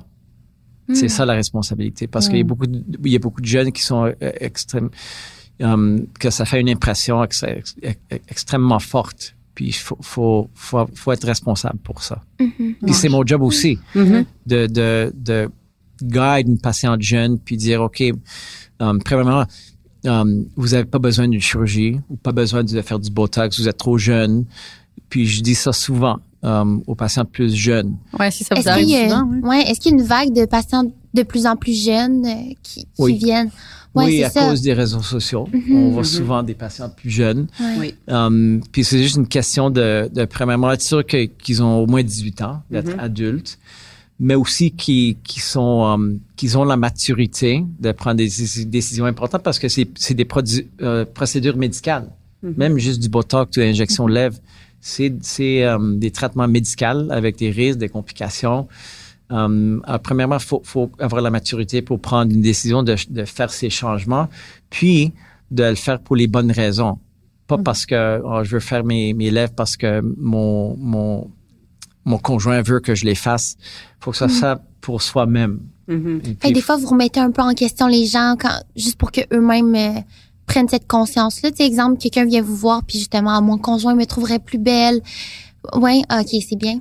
Oui, puis, puis Tania peut vous dire, mais dans, dans, dans un cas comme ça, je vais facilement juste dire euh, non, vous n'êtes pas bonne candidate. euh, You know, il faut que ça soit pour vous-même, puis puis euh, peut-être changer de conjoint. Non, non.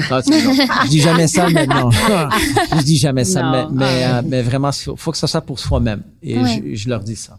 Ah, Dr. bien. Schwartz est très transparent dans, dans ses consultations. Euh, je trouve que c'est très important. Et juste à, reporter un point aussi, quand on a parlé avec euh, euh, les grosses personnes en, en sociaux, en social media, ce qui est important aussi, comme on dit, c'est je suis complètement d'accord avec Dr. Schwartz que c'est leur responsabilité peut-être de pas être honnête avec la chirurgie s'ils veulent garder ça discret, privé, pas de trouble.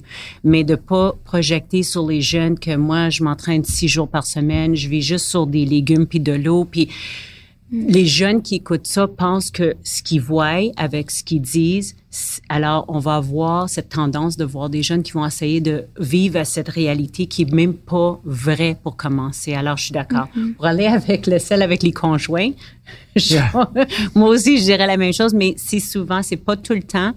Euh, des fois, je vais leur voir, euh, je vois toutes les consultations de seins en premier avant Dr. Schwartz. Alors, on les partage. Les patients, en une heure, vont faire comme une demi-heure avec moi, une demi-heure avec lui. Et des fois, avec une femme, peut-être qu'ils vont avoir à me dire un peu plus. Euh, je vais en avoir les celles qui sont récemment divorcées, récemment, et ils ont de la peine mélangée avec vouloir de changer leur aspect visuel. Euh, puis c'est vraiment de juger si c'est un bon moment de se faire opérer à ce moment-là et pourquoi qu'ils le font. Et des fois, c'est juste une consultation. C'est pas parce qu'on veut pas les garder, mais comme professionnel, c'est aussi notre responsabilité de dire j'ai le bon jugement pour vous prendre en main quand ça sera un bon temps pour vous. OK, fait c'est pas un nom définitif, c'est plus euh, pensez-y, puis... Oui, Mm-hmm. ils vont faire la consultation, mais peut-être c'est pas un bon moment de faire Mm-hmm. la chirurgie. Peut-être sont pas clairs avec leurs idées. Mm-hmm. Mais ça fait partie de notre job pendant la consultation de, de toucher à ces aspects-là. Puis je sais que vous avez travaillé avec des influenceurs, justement. Tu sais, comment vous évaluez leur, leur, euh, leur audience pour être sûr que ça va de part avec vous, puis que ce soit bien perçu aussi? Bon, vraiment, comme vous dites, travailler avec des influenceurs, faut faut faire attention comme Ouais, médecin. pas parce que- travailler. oui, euh, ouais, ben, je- je- oui, j'en ai traité, je dirais, Um, parce qu'il y a des règles dans- par le collège des médecins qui, qui sont extrêmement strictes que, que on peut pas vraiment comme travailler. um, avec Désolée pour le terme. C'est ça- Ouais. c'est celui qui m'est venu en tête, mais c'est vrai Yeah, que c'est non, pas non, ça. mais j'ai compris. Um, C'était quoi la question encore? Oui, euh, comment c'était de traiter des influenceurs? euh, Est-ce que tu sais, vous, vous regardez un peu leur audience pour pas que ce soit des gens qui sont euh, qui ont une audience trop jeune ou Regardez, c'est c'est leur choix. Si, si quelqu'un veut, veut prendre une vidéo puis la partager avec avec leurs amis ou sur les réseaux sociaux, c'est pas pour moi à, à prendre la décision. Um, c'est vraiment leur décision. Moi, moi um, je vais toujours faire les choses, um, les procédures médicales, puis en parler, puis donner mon opinion, um, comme s'il y avait pas quelqu'un qui filme. Que, que quelqu'un le filme ou pas, je change pas ce que je veux dire. Euh, je vais toujours être honnête puis donner mon opinion. Euh, alors, s'ils veulent partager avec leurs euh, leurs euh, followers, euh, je pense que même s'ils sont jeunes, euh, juste la façon, ma, ma philosophie, je suis sûr que, que je vais jamais mettre comme en danger une population qui est trop jeune pour avoir les injections parce que je suis pas, c'est pas mon style de, de pousser puis dire ah oui il faut faire quelque chose. Euh, c'est un petit peu l'inverse. Euh, Souvent, je vais dire non, faites-le pas, attendez plusieurs ans, vous n'avez pas besoin de faire quelque chose, vos volets sont déjà beaux, pourquoi mettre plus de volume? Euh, je suis plus à l'aise avec cette philosophie-là que. Ah, mais c'est vraiment bien. Ouais. Puis justement, par rapport à votre parcours, on a lu que euh, vous avez traité des patientes qui ont été atteintes du cancer du sein. Oui. Euh, je sais pas si vous voulez nous en parler plus. Euh, On a trouvé ça vraiment inspirant, en fait. Oui, alors pour euh, presque les premiers dix ans de ma carrière, je travaillais à McGill, centre de santé McGill, puis je faisais presque toutes les reconstructions de ma, ma mère pour les cas de cancer. Alors deux, trois fois par semaine, je fais des, des chirurgies pour la reconstruction des seins euh, après les mastectomies. Euh, puis c'est quelque chose que euh, j'ai aimé beaucoup, je continue d'aimer, je fais un petit peu moins maintenant euh, parce que je suis en privé mais j'ai quand même une bonne, un bon pourcentage de, de femmes qui viennent me voir dans, dans le privé pour les reconstructions. Puis ça peut être quelqu'un qui veut faire leur mastectomie avec un chirurgien dans, la, dans ma clinique en privé, puis moi je fais la reconstruction tout au même temps, ou des fois des patients qui ont, une, qui ont eu une reconstruction dans le système public ou autre part qui veulent l'améliorer. Euh, mais c'est vraiment quelque chose qui, qui est complètement différent que la chirurgie esthétique que je fais. Puis j'aime beaucoup euh, ces types de chirurgie parce que c'est un, um, une patiente une patiente dans, sur le côté esthétique qui, qui est vraiment um, happy avec son résultat. Um, c'est un, c'est un feeling, it's good. Mais c'est une autre chose quand quelqu'un a une mastectomie qui a perdu un sein, puis je suis capable de renouveler le sein ou quelque chose vraiment proche. C'est un autre niveau de, de, happiness que je, moi je sens. Puis pour parler un peu de la procédure en soi, euh, tu sais, vous, dans le fond, la, la, pas la cliente, mais ben oui, la cliente, en fait, va Mhm. arriver. La patiente, toi. Ouais, la patiente, exactement. Elle va arriver, puis à ce moment-là, elle a comme vraiment, son sein a été coupé co- complètement. Là. Fait que là, comment vous allez faire pour, mettons, reconstruire un sais, comment qu'on fait pour reconstruire un Ah, nipple? pour le mamelon, c'est, Ouais. c'est, il y a une couple de techniques. a- le. Bon, mamelon, c'est une autre chose. Alors, c'est à la fin. fait, Alors. En général, quand on fait une reconstruction, c'est avec une prothèse mammaire pour, pour vraiment créer le shape du sein ou utiliser les propres tissus de la patiente, comme de prendre un morceau de, de peau puis de gras de- du bas du ventre, puis créer un sein avec le tissu du bas du ventre ou le dos. Um, alors, faut décider ça avant, mais une fois que la forme puis, puis le shape du sein est créé, c'est là qu'on fait le mamelon après, une fois que la patiente est bien guérie. Puis vraiment, la, plus- la technique la plus populaire, c'est de prendre vraiment le, la peau du sein puis faire une petite bosse avec la peau. Ah, On fait des nouveau. incisions. Non, c'est pas nouveau. C'est quelque chose que ça fait longtemps que ça se Non, fait. mais c'est un nouveau euh, Mamelon. mamelon. Oui, oui, c'est c'est un mamelon, mais c'est fait de la peau du sein. Mm-hmm. Um, c'est juste une petite bosse. Puis, pour la couleur, on fait un, on fait un tatouage de Ah. la, la couleur de l'auréole. Puis, on peut même faire des, des tatouages. C'est pas moi, mais quel- des spécialistes qui le font. Des tatouages en 3D. Alors, ça, ça a l'air vraiment, vraiment un, un mamelon réel. Oh my god, la réaction doit être tellement. euh, ça doit être quelque chose. Est-ce que vous avez déjà pleuré en. Je sais pas? Pleurer, non. C'est sûr que je suis J'attendais personnel. sa réponse. Non, non, non, presque, peut-être presque. Mais, euh, mais oui, ça peut être, comme j'ai dit, c'est quand une patiente est, est- qui, est- qui a eu du cancer, qui a perdu un sein, soudainement, on- je peux redonner quelque chose que la patiente a perdu. Euh, c'est toute un- une autre sensation, un autre, un autre niveau de happiness de ma part. Mm. Comme la patiente, je pense. Ah, c'est sûr. Ouais. Avez-vous eu un, un défi tu sais, ou une, une chirurgie qui a été particulièrement challengeante dans votre carrière, que c'était comme un moment que vous vous êtes dit, ouf, c'était difficile ça, mais je, Oui. suis, ré- je suis tellement content d'avoir réussi. Ou- Oui, pas plus qu'une, c'est sûr. Um, mais probablement la plus difficile que j'ai faite dans ma vie, c'était um, un petit jeune enfant de 9 ans, je pense, qui um, était à la chasse avec son, son ami de, six- de 11 ans. Puis son ami a tourné avec de shotgun. Puis tout, tout le bas du visage, le- la mâchoire a comme explosé. Et Oh, puis, il, lucky, il, est- il est chanceux qu'il qu'il- Ah oui. il, il a survécu, mais il a fallu reconstruire complètement la, la mâchoire inférieure avec un morceau d'os de sa jambe, avec des plaques, des vis, une chirurgie qui a pris probablement 12, 14 heures. Um, finalement, ça a bien allé, mais, mais c'était probablement la plus difficile chirurgie de, de ma carrière.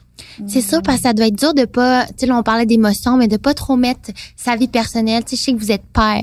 Fait que Ouais. là, de, tu sais, les enfants, c'est sûr que ça vous fait quelque chose. Puis vous imaginez que c'est, sais, votre enfant ou je sais pas. Oui, mais ah, j'avais pas d'enfant en, en ce temps-là, mais, mais oui.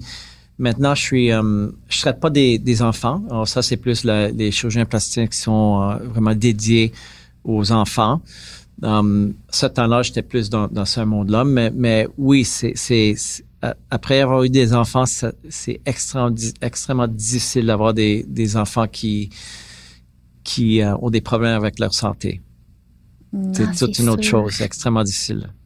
Ah, mais c'est vraiment, euh, sais, je me demande aussi, tantôt on a parlé de les procédures avec euh, les influenceurs et tout ça, puis, puis des États-Unis, mais justement, les États-Unis, c'est tellement différent d'ici. Tu sais, eux, ils en font justement des du travail vraiment avec des influenceurs. Ils font même des lives. Je sais pas si Oui. vous en avez déjà fait, mais tu sais, ils font vraiment des procédures en live, puis il doit avoir tellement de de normes qui sont différentes des nôtres. Qu'est-ce que vous en pensez? Est-ce que Oh, je pense que de faire un live, ça peut être extrêmement utile pour les, pour les personnes qui, qui considèrent avoir une chirurgie pour pouvoir voir ce qui arrive dans la salle d'op.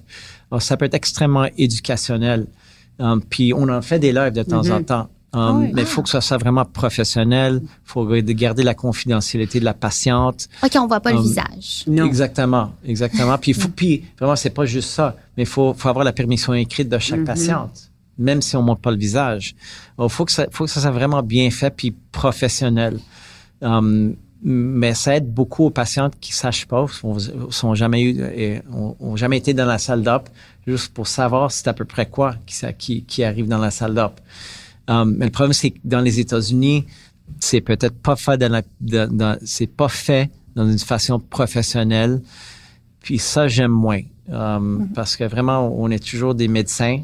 Puis il faut pas oublier que, qu'on a une responsabilité de, à la patiente d'être professionnelle. Puis on, on joue pas dans la salle d'op. Um, Dans la salle d'op, on est là pour, euh, pour travailler puis, puis faire un beau job. Puis, puis that's it. Um, C'est vraiment C'est pas- éducationnel. It's not, c'est pas un, un circus, you know? Puis des fois dans les euh, lives qu'on voit aux États-Unis, c'est il y a une manque de professionalism, malheureusement. Je comprends. Puis, est-ce qu'il y a euh, un danger à, mettons, parce que là, c'est ça, moi, j'ai j'ai beaucoup d'amis qui ont mon âge, qui sont début vingtaine, qui se font justement des fillers dans les lèvres. Est-ce qu'il y a un danger de commencer ça aussi jeune? Tu sais, sur le long terme, si tu fais des fillers pendant des décennies et des décennies, qu'est-ce qui se passe? Est-ce qu'il y a des effets négatifs qui sont prouvés? Est-ce que ça, je sais pas. Avec les, les nouveaux fillers maintenant, ce sont tous des acides hyaluroniques. Ça s'appelle c'est une, c'est une classe de, de filler qui c'est un sucre, vraiment un gel clair dans les seringues. que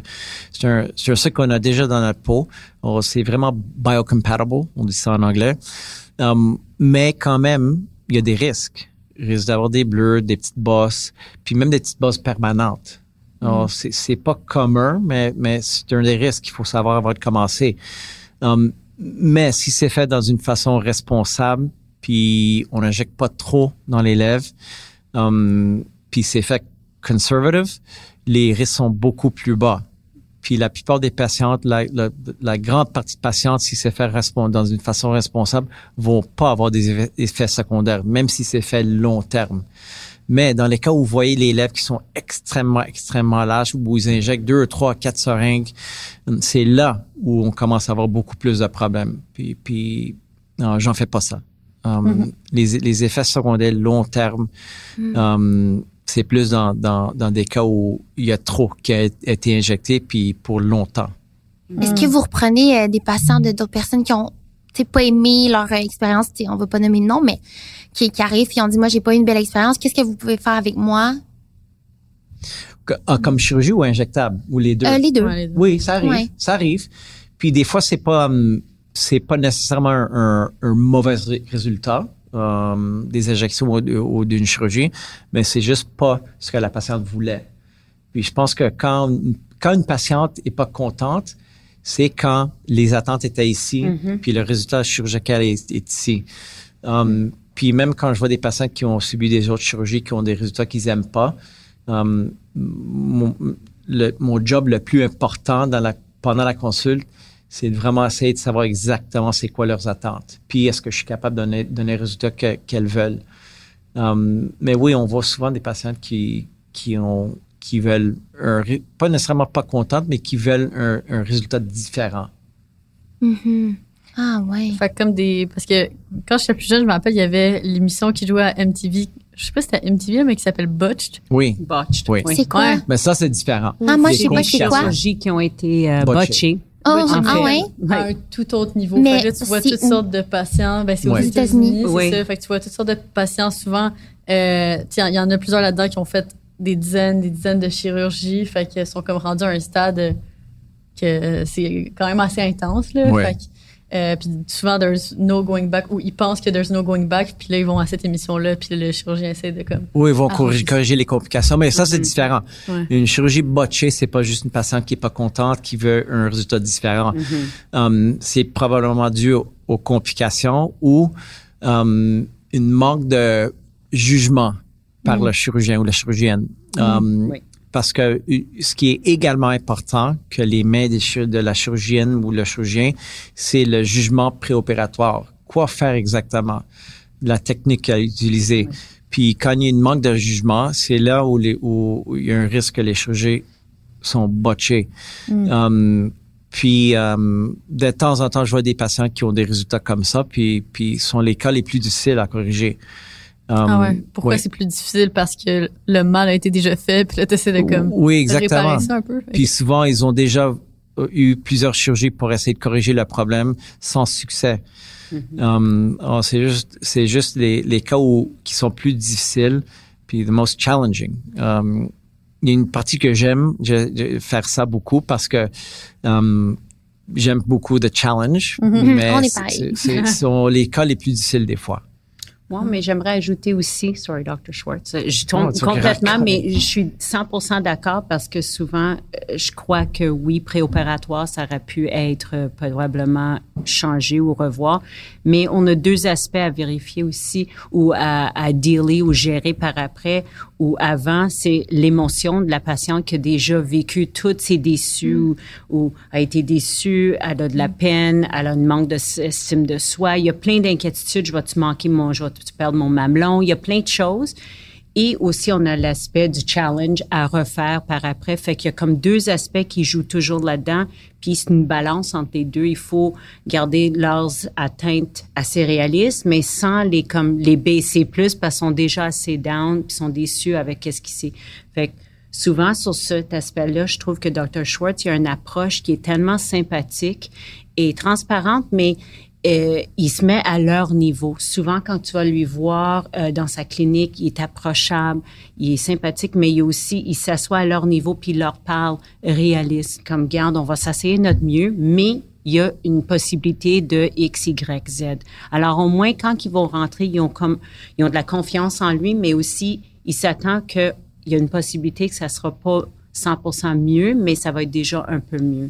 C'est vrai que d'élever trop les espoirs, des fois, ça c'est pas mieux non plus. Là, Fait que Non, c'est une bonne mais, euh, approche. sont toujours plus contents. Puis sont contents d'avoir quelqu'un qui, qui est prêt à prendre ce challenge-là parce qu'il y en a plusieurs qui ont été euh, refusés dans d'autres cliniques à cause que, comme Dr. Schwartz, une de, à part de les tout, ses nez sont incroyables. Puis c'en est un qui a pas peur de prendre un challenge parce qu'il a beaucoup d'expérience. Et souvent, on a qui ont fait opérer plusieurs fois ou euh, c'est trop petit, c'est trop mince, il y a ci, il y a ça. Il y a beaucoup, et oublie pas, il y a de la cicatrisation là-dedans. Fait que quand on va ouvrir, on sait jamais qu'est-ce qu'on va voir quand on ouvre. Et je vois la confiance que lui porte dans lui au bloc opératoire, puis les patients les ressentent. C'est souvent quelque chose qui me donne comme feedback. Je t'ai pas dit, mais OK, merci. merci. Ah, c'est cute. Ouais, c'est souvent c'est ça que je vois. Les patients disent la minute que je l'ai rencontré, je me sentais à l'aise. Fait que ça, je suis contente d'entendre ça. Ça me fait plaisir qu'on puisse leur donner cette. euh, Ben oui, c'est sûr. Mais aussi, Ah, j'ai- mais- j'ai mes limites aussi. Alors, si je pense que, ou je connais un autre chirurgien qui est capable de donner un meilleur résultat, puis il y a quelqu'un qui, qui est mieux en- avec une technique, une chirurgie que moi, facilement, je vais dire, oh, c'est- je vais pas faire votre chirurgie, mais je connais quelqu'un qui, qui, qui is better than me um, dans une certaine chose, puis je vais les envoyer. Puis c'est quoi votre spécialité? Ah, serait les, les deux choses. plusieurs. OK. Je fais beaucoup d'injections comme Botox puis genre remplissage, mais en termes de chirurgie, c'est les nez, les rhinoplasties puis les seins, Ah, les, les plus populaires. OK. Puis aussi, je me demandais, pour revenir aux, aux patients qui sont botched, est-ce que ce type d'opération requiert plus de temps? Est-ce que c'est des opérations qui sont Oui. beaucoup, mhm. c'est ça qui s'étalent Oui. beaucoup plus longtemps? Oui, exactement. Des fois, c'est comme trois ou quatre, quatre fois plus de temps que la première chirurgie. Um, ok. Puis c'est difficile parce que, um, realistically, quand je vois les patientes, um, ils ont déjà passé deux, trois, quatre chirurgies. Ils ont déjà payé une somme énorme pour essayer de les corriger autre part. Puis de leur dire, OK, j'ai une solution, mais ça va prendre deux ou trois fois plus long, puis ça peut être un- une autre fois très dispendieux. Um, c'est difficile. You know, C'est pas une décision facile pour la patiente. Puis um, pour moi, souvent, je me sens pas bien de, you know, pour, pour la patiente qui qui souffre. Puis um, puis il faut encore passer à travers une autre chirurgie. Um, c'est pas euh, c'est pas un beau feeling des fois, mais mais à la fin, si on est capable de donner un résultat que la patiente voulait ou au moins améliorer beaucoup, là c'est un succès. Je suis content. Mais um, Ouais, je me Non. dis que, tu sais, je pense à tout ça, puis je suis comme, ça doit tellement, ça doit être beaucoup d'émotions, là, puis ça doit quand même être une grosse pression à gérer de savoir que, OK, cette patiente a confiance en vous, puis euh, vous devez comme rendre le, le résultat un peu que, que vous avez communiqué pendant cette, la première discussion d'attente et tout ça. Fait que quand vous vous préparez pour une grosse chirurgie comme ça qui sort un peu de l'ordinaire, est-ce que il y a une préparation mentale que vous faites avant de vous rendre dans le bloc opératoire? Tu sais, comment vous vous mettez euh, dans ce bon état-là mental pour gérer Moi, tout je, suis- ça? je commence juste avant la chirurgie, c'est que pour toutes, toutes euh, mes chirurgies, euh, je regarde le- leur dossier, puis les photos, puis je regarde les photos, le plan, le plan préopératoire, que je- ce que je vais faire dans la salle d'op, c'est tout écrit, étape par étape dans le dossier. Um, je vais review that, puis les photos vraiment sont importantes. Alors, je garde toutes les photos, puis, puis c'est un petit peu comme je fais toutes les étapes de la chirurgie dans ma tête avant la chirurgie. Alors, quand je rentre dans la salle d'op, c'est juste de le faire. It's very methodical.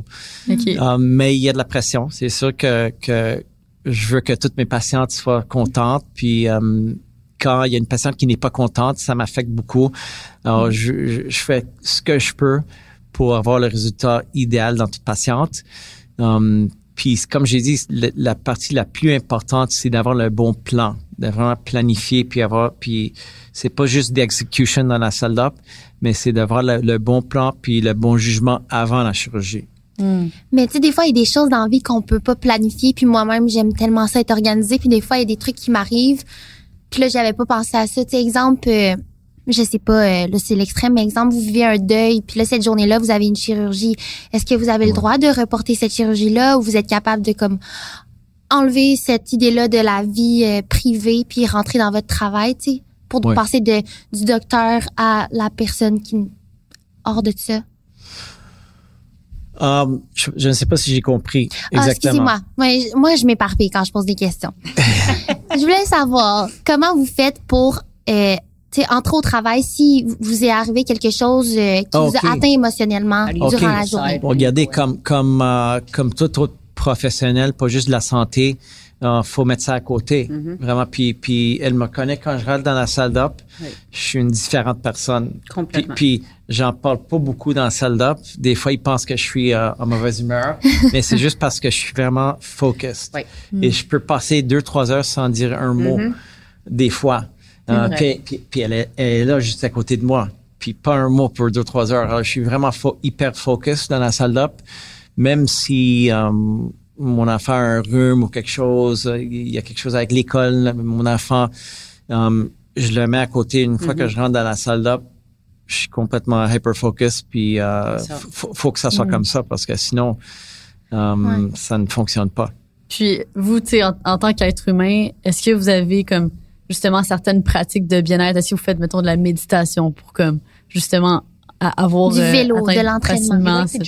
En- entraînement, oui. Je fais la course un petit peu. Euh, circuit training, j'en fais, j'en fais souvent. Euh, peut-être pas les dernières quatre semaines, mais mais euh, j'en fais beaucoup de fitness. Euh, c'est ça que plus que la méditation puis d'autres choses pour um, self-care, j'aime plus les workouts. Puis ça m'aide beaucoup juste déstresser puis puis euh, vraiment avoir une vie plus stable puis relaxed. Mhm. Fait que vous avez pas d'autres euh, outils, mettons, au quotidien qui vous permettent d'atteindre cette zone hyper-focus dans la salle d'opération? C'est vraiment comme Non, le fait non, de s'entraîner, puis quand, quand vous êtes in the zone, vous êtes in the zone. Oui, un jour la chirurgie, puis une fois que I, je get off the elevator, euh, vraiment je suis comme j'ai dit une autre personne. Oui. De, on commence les chirurgies à 7h30, puis de 7h30 jusqu'à autant que je finis, um, c'est le même type of philosophy que je suis, je suis j'opère puis je pense pas d'autre chose. Mais là, si vous dites que durant l'opération, vous parlez pas, là, comment vous faites pour tout communiquer ensemble? C'est qu'il y a eu un protocole? il- Parce que là, je comprends pas. euh, Non, non, quand Moi, je dis saurais pas, parler- je vous regarderais. euh, Non, OK, mais est-ce que je à- peux vous donner tel instrument? Non, mais on, on, se connaît là, qu'on on peut faire une, une augmentation mammaire, puis on se parle même pas. Oui, Euh, parce qu'elle sait exactement comme quand me passer l'instrument exactement au même temps. Parce qu'elle voit ce que je fais. Il faut juste mettre ma main ici, puis l'instrument que je veux est là. Et peut-être pas, um, peut-être pas parler un mot. Je veux dire comme uh, pick-up ou je vais dire le nom de l'instrument, mais juste scalpel. un mot, le nom de l'instrument. ou les mouvements de main. Ouais. Mais le rôle de l'infirmière qui est brossée, euh, c'est mon rôle de lui servir puis regarder, anticiper ses mouvements. Euh, Si je lui vois euh, bouger d'une certaine façon, ah, c'est parce qu'il a touché ça, s'il y a un saignement, il y a ci. Fait que c'est nous, c'est notre rôle dans- de rendre sa vie ou son quotidien plus facile. Euh, que ça soit que son lunch soit à l'heure, son café quand il a fini un long cas. Moins, moins important, moins important, je pense. non, mais honnêtement, Dr. Schwartz, c'est quelqu'un, il adore opérer. Fait que tu le verrais jamais. Il, il adore ça être au bloc. Euh, S'il pourrait opérer aux journées jusqu'à 6 heures, tu le vois jamais de mauvaise humeur. Il se traîne pas les pieds. Euh, il adore ça. Puis tu le vois dans son milieu heureux.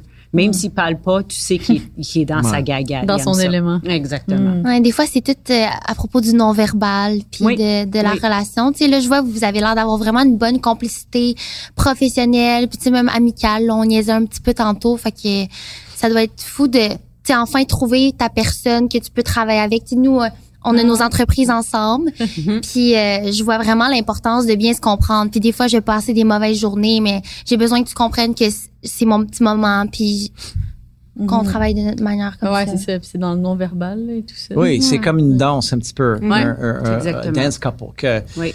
euh, pas nécessairement, c'est juste, on sait les mouvements, puis éventuellement, ça devient comme euh, second nature. Mhm. C'est ça. Puis c'est quoi la, la plus longue opération que vous avez dû faire? Combien d'heures d'affilée vous avez dû opérer? Oh, maintenant, comme ce que, Mhm. que je fais maintenant, Ben, um, euh, dans toute votre vie, c'était quoi la plus longue opération que...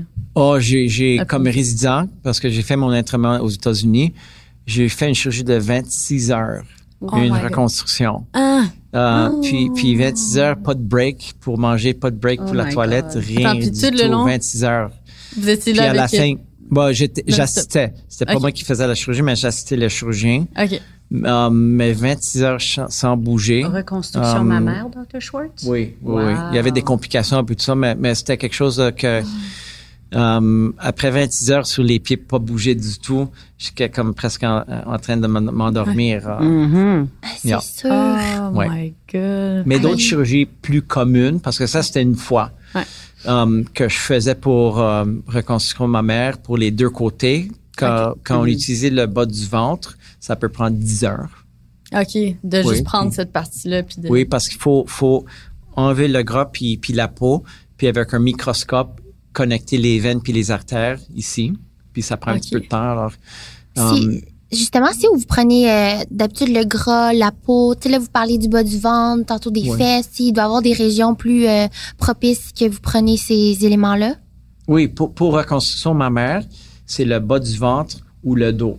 Le dos? Oui, il y, a- il y a une technique Ah ouais. où on peut prendre un petit peu un morceau des fesses pour reconstruire, mais c'est beaucoup moins populaire parce que le gras puis la peau est moins souple. C'est pas comme un sein, elle est plus dure un petit peu. Alors le bas du ventre fonctionne mieux en termes d'esthétique puis feel.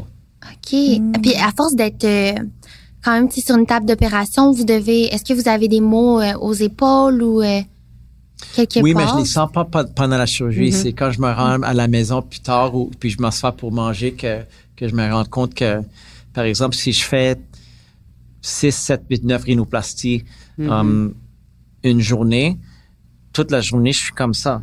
Je regarde dans le nez.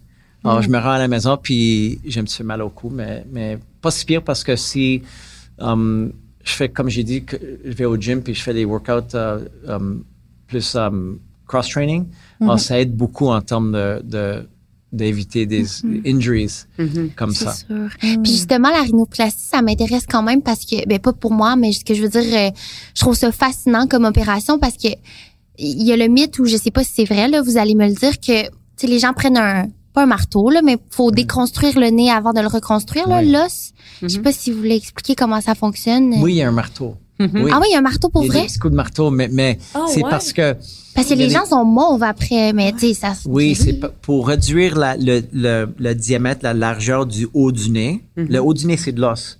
Alors, pour réduire puis raffiner le haut du nez, faut casser les os pour les rendre un petit peu plus proches.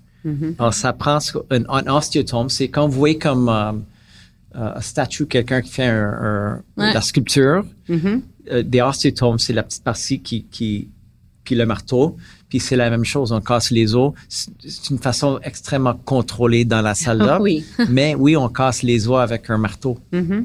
Mais c'est un petit Oh marteau, puis c'est sous sa supervision. Il va nous dire Oui. toc, toc, toc, parce que lui, il a les deux mains préoccupées. Fait que lui, il tient ce qu'on dit, c'est un instrument qui est comme une petite palette, mais est, est- est plus comme I don't know, pointu. I mean, Ouais, yeah. sure, ouais. Puis c'est- lui, il a ses doigts, puis il est positionné. Puis c'est nous, l'infirmière, qui met sous sa direction en tout temps. C'est elle qui donne les coups de marteau. Ah ouais. Tap, tap, Pour ceux qui nous écoutent, vous voyez pas son visage euh, super souriant. C'est moi. C'est pas juste un gros coup de marteau. Non, c'est des petits tap, tap, tap, tap. tap. Ouais. Puis c'est fort au début, puis quand on s'approche, où est-ce qu'il veut, alors c'est toujours sous la direction de Dr. C'est Schwartz. sur la peau ou à ce moment-là, il y a pas, c'est vraiment direct sur l'os? C'est en dessous de la peau, Mhm. directement Oh sur l'os. ouais. Exactement. c'est une incision qui est faite dans la narine à l'intérieur. Ah. Oui. Ah, fait que vous en avez vu des, des recoins de personnes, puis des, tu sais, maintenant vous connaissez vraiment tout euh, du, bien évidemment, mais ça me fascine vraiment. Puis est-ce qu'il y a des personnes que, que vous admirez, puis que vous regardez leur carrière, puis vous aspirez, tu sais, ça vous a mené aujourd'hui? Hmm. à qui vous êtes? Oh. Well, premièrement, mon, mon père. ok, Mm. j'en- ai, j'ai appris beaucoup de mes techniques um, um, à travers lui. J'ai des personnes que j'admire le plus, c'est probablement les chirurgiens qui m'ont entraîné aux Mm-hmm. États-Unis. Il y a un qui est décédé. Um, ça fait deux ans, mais, mais lui, il était extrêmement fameux. Um, il s'appelait Dr. Scott Spear. Um, extrêmement fameux, puis, puis um, en termes de reconstruction de ma mère. Um, un autre pour la reconstruction du visage, puis le cou head and neck, ça se dit en anglais. Um, s'appelle Dr. Davison. Um, un autre pour reconstruction des pieds puis les jambes, Dr. Attinger. Alors, pendant ma carrière, il y a plusieurs chirurgiens qui m'ont euh, formé un petit peu, qui ont eu une, une très grande influence sur ma carrière. Puis je pense d'eux probablement presque tous les jours. Um, dans la salle d'op, je fais quelque chose, puis je me rappelle, oh, c'est Dr. Spear, Dr. Davison qui m'a appris, que j'ai appris cette technique-là. Um, alors, um, oui, j'en ai plusieurs qui, qui, qui, qui- je continue à penser de- d'eux parce qu'ils sont tellement importants en, en, en, train- en termes de ma formation. Puis là, vous avez mentionné que eux, c'est des docteurs spécialisés dans plusieurs types de reconstruction. Oui. Ça, ça veut dire que vous avez été formé vraiment pour tous ces types de reconstruction Oui. aussi? Oui, exactement. La chirurgie plastique, c'est pas juste euh, la chirurgie esthétique. Mhm. C'est la reconstru- reconstruction des mains, Mhm. trompe des mains, le visage, accident d'auto, euh, Oh cancer du sein, cancer des, des membres inférieurs, um, les nerfs aussi, chirurgie des nerfs, um, la doit douleur chronique. Um, Il y a tellement de choses dans la chirurgie plastique, la pédiatrie aussi, la chirurgie pédiatrique. Um, c'est toutes des petites euh, subspecialties en chirurgie plastique. Puis pendant qu'on s'entraîne, on fait un petit peu de tout. Puis après ça, on décide, OK, je veux spécialiser un petit peu plus en reconstruction mammaire, par exemple, ou quelque chose d'autre. OK. Fait que vous, c'est un peu ça votre euh, parcours. Vous avez touché un peu à tout euh, à l'université pendant vos études. Puis Oui. après ça, vous avez décidé de vous spécialiser reconstruction mammaire et plus tard chirurgie plastique. euh, Esthétique. Esthétique. Exactement, oui, oui, OK. comme ça. Euh, fait que avez-vous déjà eu à reconstruire des mains, par exemple? J'ai déjà vu des photos tellement horribles de gens, mettons, qui euh, passent leurs mains dans un hachoir. ou comme, Oui, tu sais, Qui, oui. se fait complètement détruire. Puis tu vois, il y a comme les doigts qui sont comme... euh, ouais, dans, dans des Pourquoi? usines. Ah, ok, ok. Dans des usines, euh, mettons, de nourriture, souvent, euh, tu sais, de viande Oui. ou peu importe. Oui, Puis oui. Ça arrive vraiment souvent des, des accidents comme ça, là. Fait que, sais, avec les mains, avez-vous déjà travaillé avec ça? Oui, parce que j'étais j'étais de garde à McGill. Mhm. Puis euh, quand, quand on est de garde, on voit toutes sortes de choses, toutes sortes de trompes, accidents d'auto, des accidents, accidents comme ça, des, des ampu- amputations des doigts, Euh, beaucoup, beaucoup de choses. Puis, euh, comme j'ai dit, c'est l'école les plus difficiles des fois. C'est sûr. Puis avant de, de faire votre profession en tant qu'infirmière docteur, est-ce que vous avez fait d'autres petites euh, jobs quand vous étiez plus jeune ou tu sais, où vous avez comme fait vos études et directement commencé à travailler dans votre domaine? Oui? Moi, j'ai fini à 19 ans. Oui. OK. Fait que vous avez, Oui. vous avez toujours su c'était ça. C'était ça, Mais j'étais pas dans le côté esthétique au début. Euh, j'ai commencé au, comme Dr. Schwartz. euh, Je voulais tout apprendre. euh, alors, j'étais au Montreal General, qui faisait partie de McGill. Euh, aux soins intensifs, j'ai travaillé la salle de trauma. Alors, tous les traumas qui, qui rentraient, les traumas de la tête, euh, les accidents de véhicules, tout ça, j'ai tout, tout fait ça pendant longtemps. Et ensuite, aux soins intensifs, comme j'ai dit. Et euh, par la suite, j'ai, j'ai, j'avais toujours une passion pour le bloc opératoire. Et quand j'ai rentré, j'ai dit, OK, c'est ça. Puis j'ai commencé encore au... Fait que j'avais déjà mon ancienneté. Puis de recommencer dans une autre euh, division complètement, j'ai avait à recommencer d'en bas, à remonter. mais c'est ça que je voulais. Puis euh, je me verrais pas nulle part d'autre. Ah, il est prêt avec moi jusqu'à temps que je prenne ma retraite. Là. Mm. 25 ans. Dans 25 ans. Puis quand vous étiez dans le bloc de, de trauma, justement, Mm. est-ce que, tu sais, j'imagine que ça devait être un peu plus perturbant, peut-être? C'est très difficile. Ouais. C'est très difficile.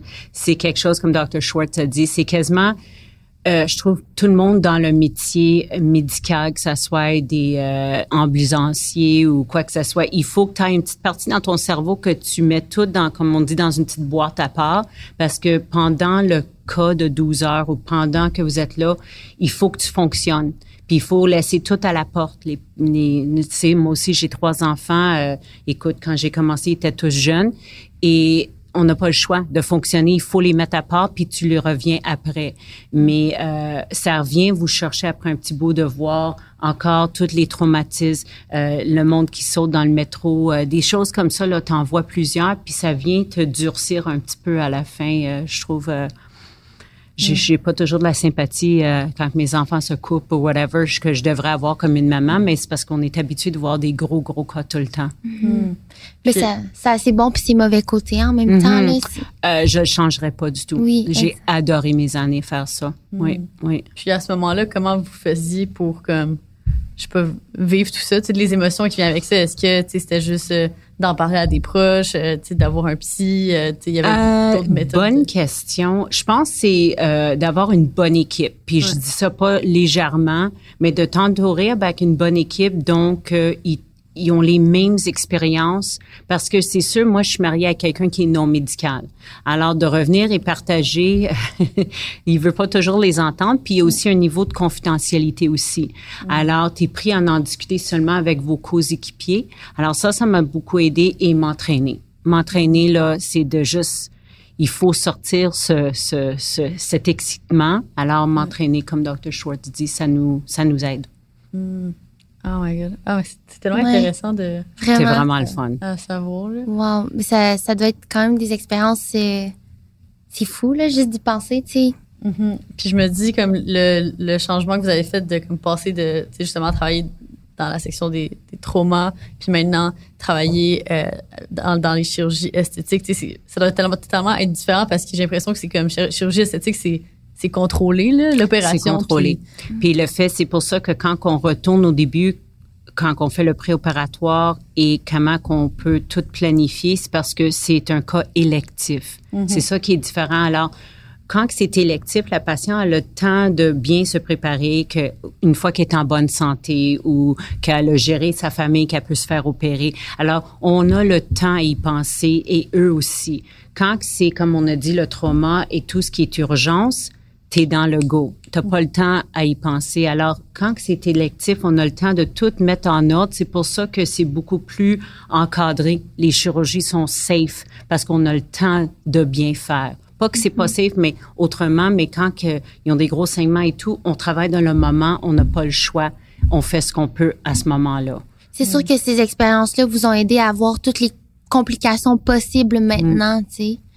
Oui. Oui. Oui. Une complication d'une chirurgie esthétique est beau- beaucoup plus facile à gérer qu'une complication d'un trompe, c'est sûr. Mhm. Um, mais ça veut pas dire que des chirurgies esthétiques sont plus faciles nécessairement parce que un trompe, il- le patient est déformé, par exemple, et, Mhm. et anormal.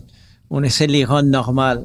Mais une chirurgie esthétique, quelqu'un est déjà normal, on essaie d'améliorer le, norma- le normal. Alors, c'est juste un différent gauge. Um, alors, de dire qu'il y a un type de chirurgie qui est plus facile, um, oui, dans certains um, aspects, oui, mais d'autres, non. Des, des fois, des chirurgies esthétiques, um, même une chirurgie standard sans complications, n'est pas facile. Je dis jamais aux patients oh, oui, c'est une chirurgie facile. Ouf, non. Souvent, euh, ils me demandent euh, est-ce que mon nez est facile euh, à faire, ma, ma rhinoplastie? Je dis non, il n'y a pas une rhinoplastie facile parce que la marge d'erreur est vraiment, vraiment, vraiment petite. Mais est-ce que c'est standard comme chirurgie? Oui. Mais pas, jamais, je dis jamais qu'une chirurgie est facile. Ben, c'est vrai Même si j'en fais beaucoup. Ouais. C'est vrai qu'il doit avoir. te- tu sais, Il y a tellement de situations qu'un qu'un imprévu peut se produire. Là, fait que, tu sais, Oui.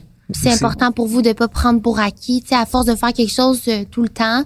C'est bien, je trouve que, c'est ça, vous le prenez pas pour acquis que vous savez c'est quoi les complications comme ça, vous êtes prêt à toute éventualité. Tu sais, je veux dire, c'est dans l'humain de s'habituer à quelque chose, Oui. mais dans votre cas, c'est faut pas.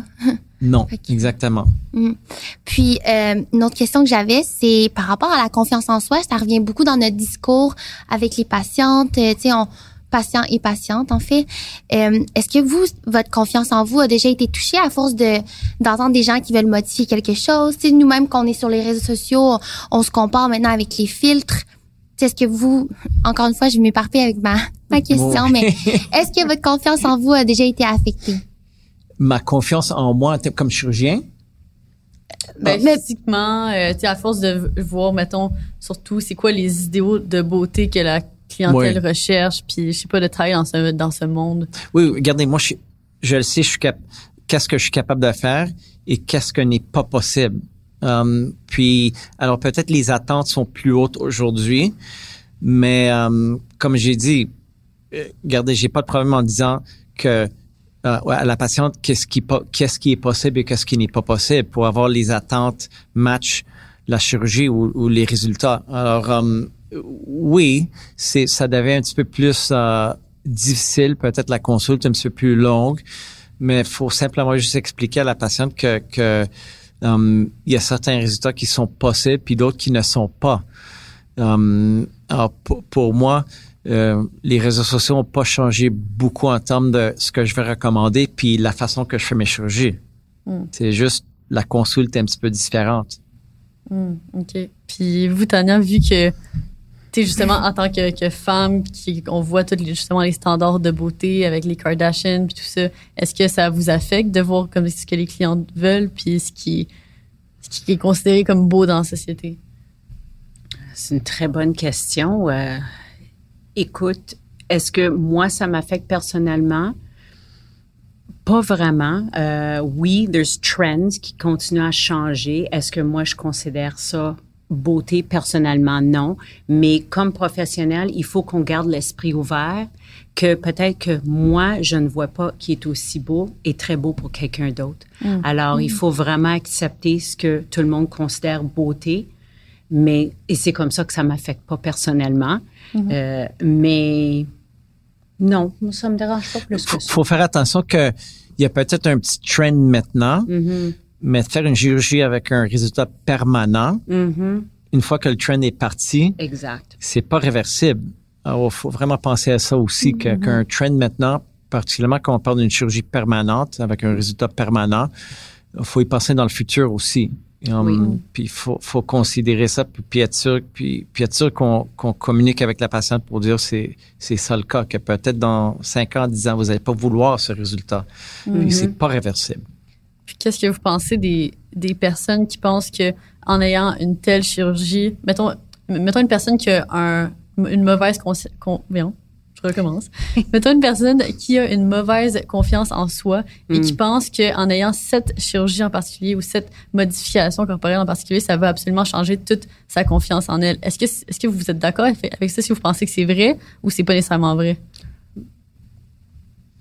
Bon, regardez, c'est sûr que um, souvent, on fait des chirurgies qui vont donner, um, qui vont augmenter la confiance d'une personne qui, qui vont se sentir mieux dans leur peau, mais c'est différent que qu'un cas um, quand quelqu'un va dire ah je veux faire la chirurgie parce que je vais être plus belle ou plus beau. Tout le monde va m'aimer plus. Mon conjoint, ma conjointe va m'aimer plus. Ça va régler, régler tous mes problèmes avec mes amis, avec mon conjoint, ma conjointe. Ça, c'est différent. C'est pas réaliste. Alors, faut, vraiment être clair avec la patiente ou le patient que c'est pas le cas. Puis, um, Tania, je pense qu'elle pense à la même chose. Si on a une patiente ou un patient qui dit, oh, um, je veux faire la chirurgie parce que um, mon conjoint ou ma conjointe va m'aimer plus, puis ça va régler tous mes problèmes sociaux. Um, là, facilement, on se dit non, c'est pas la solution pour vous. C'est pas, c'est pas, faut, faut vraiment la faire pour la bonne raison. Puis, puis il faut que ça soit pour soi-même. Il n'y a pas une autre raison pour le faire. Et souvent, c'est des mots-clés. Il faut les écouter. Fait que même quand la personne est en train de me parler, des fois au début de la parce que des fois, je vais juste commencer juste la papeterie pour pour Dr. Schwartz, euh, pour qu'au moins il y a tout le focus sur le patient. Alors moi, je vais remplir les documents avec eux, puis des fois, ça va leur donner un peu de temps pour parler. Et entre-temps, s'ils commencent à dire ces petits mots-clés comme ça, j'ai une petite alerte qui est comme, oh, attends, là, je sais qu'il faut que on s'en va dans cette direction-là. Puis je vais même comme, on va aller tamponner, on va y aller parler de ce sujet-là. Euh, et c'est important comme professionnel parce que ça fait partie de la consultation. Sont-tu là pour les bonnes raisons? Puis, Mm-hmm. si moi, j'ignore ce qu'ils ont dit, puis je continue, ils seront jamais heureux. Même si le résultat, c'est le plus beau travail qu'ils auraient fait, c'est parce que c'est pas le, le, le c'est pas le problème. C'était vraiment pas le nez ou les seins ou whatever. C'est vraiment qu'il y avait d'autres choses. Fait que je trouve notre responsabilité comme professionnel, c'est de écouter tous les signes. Écouter Mm. Est-ce que vous avez appris ça euh, dans votre pratique ou c'est à l'école ou avec les gens qui vous ont formé, cette philosophie-là? Les deux. Mm-hmm. Um, moins à l'école parce qu'on c'est pas dans les livres, euh, Non. dans les textbooks. C'est plus um, en observant Oui. um, les autres chirurgiens, les autres infirmières, dans le cas à de fait. Tania. Um, puis vraiment l'expérience aussi. Oui. L'expérience, juste en faisant, en voyant plus de patientes, en faisant plus d'opérations, um, on, on apprend beaucoup avec chaque année. Même si j'ai déjà 14 ans d'expérience, chaque année j'apprends même plus. Puis um, chaque jour quelque chose de neuf. C'est une, c'est une, une carrière où, où on, on continue d'apprendre le reste, euh, le reste de notre vie. Puis j'aime ça de la carrière que, qu'on a choisie. Mm. C'est, c'est, c'est jamais dull, c'est jamais pareil, c'est jamais routine. À tous les jours, on a des nouvelles choses. euh, puis je continue toujours à apprendre. J'ai appris plusieurs choses avec Dr. Schwartz. puis C'est le fun. J'aime ça des fois piquer son cerveau, poser d'autres questions, euh, parce qu'on s'améliore quand on apprend. Oui. Mais moi, une question que, que je me demandais, Tania, c'est justement en travaillant tellement tout le temps dans, dans, dans le bloc opératoire, puis dans la salle d'opération, puis vous voyez exactement ce que le Dr. Schwartz fait constamment. Je sais que comme si vous n'êtes pas censé faire ça, mais seriez-vous en mesure de comme faire la chirurgie vu que vous le voyez tout le temps? J'aimerais ça. Ah, ben, J'aimerais je, ça. je me demande, genre, tu sais, mettons, Je mettons, on est prendre dans un contexte de puis, survie. euh, Des Ah fois, oui. je le taquine, tu sais. Ah, ben, je suis capable de faire ça, mais non. Je serais pas capable, mais oui, ça m'intéresse. Oui, Mais- j'adorerais ça. Des fois, j'ai j'ai une petite euh, une deuil que peut-être j'aurais dû poursuivre mes études un peu plus loin. Euh, mais disons, il y a 26 ans, c'était pas aussi populaire que les femmes allaient dans ce milieu-là. C'était pas aussi ouvert que ça l'est maintenant. Euh, c'était plus, tu étais intéressé dans la médecine, ben les femmes, ça allait dans, en nursing, puis tu étudiais comme infirmière.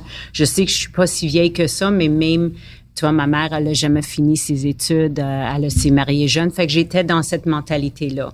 Mais c'est le fun parce que en assistant, j'ai le privilège de de comme vivre mon rêve un petit peu avec Dr. Schwartz, ce que j'aime, tu sais. Mais oui, j'aurais aimé ça. Puis c'est sûr qu'elle connaît toutes les étapes de chaque chirurgie. Toutes Mm. les steps, elle, elle les connaît comme moi. Um, Puis là, c'est ça, si demain matin, je sais pas, euh, il y a un avion qui crash, puis là, il faut, comme, je sais pas, opérer la jambe de quelqu'un, peut-être que vous seriez capable quand même. Est-ce que vous auriez Hmm. le droit à ce moment-là, Non. justement? Ah non. Même si il y a aucune autre personne sauf vous dans l'avion. Bonne question. Puis il y a deux réponses à ça, puis peut-être Mm. Dr. Schwartz va me corriger. Dans la loi of Good Samaritan, c'est sûr que si je serais sur un avion ou dans un train ou sur l'autoroute, puis je vois un accident, puis c'est des soins immédiats pour sauver la vie à quelqu'un. Point. J'ai le droit dans mon dans ma, ma licence de faire ça. Mais si la personne est assez stable, puis une autre option, ben oui, il faut que j'attends que le chirurgien le fasse. Je serais pas couverte.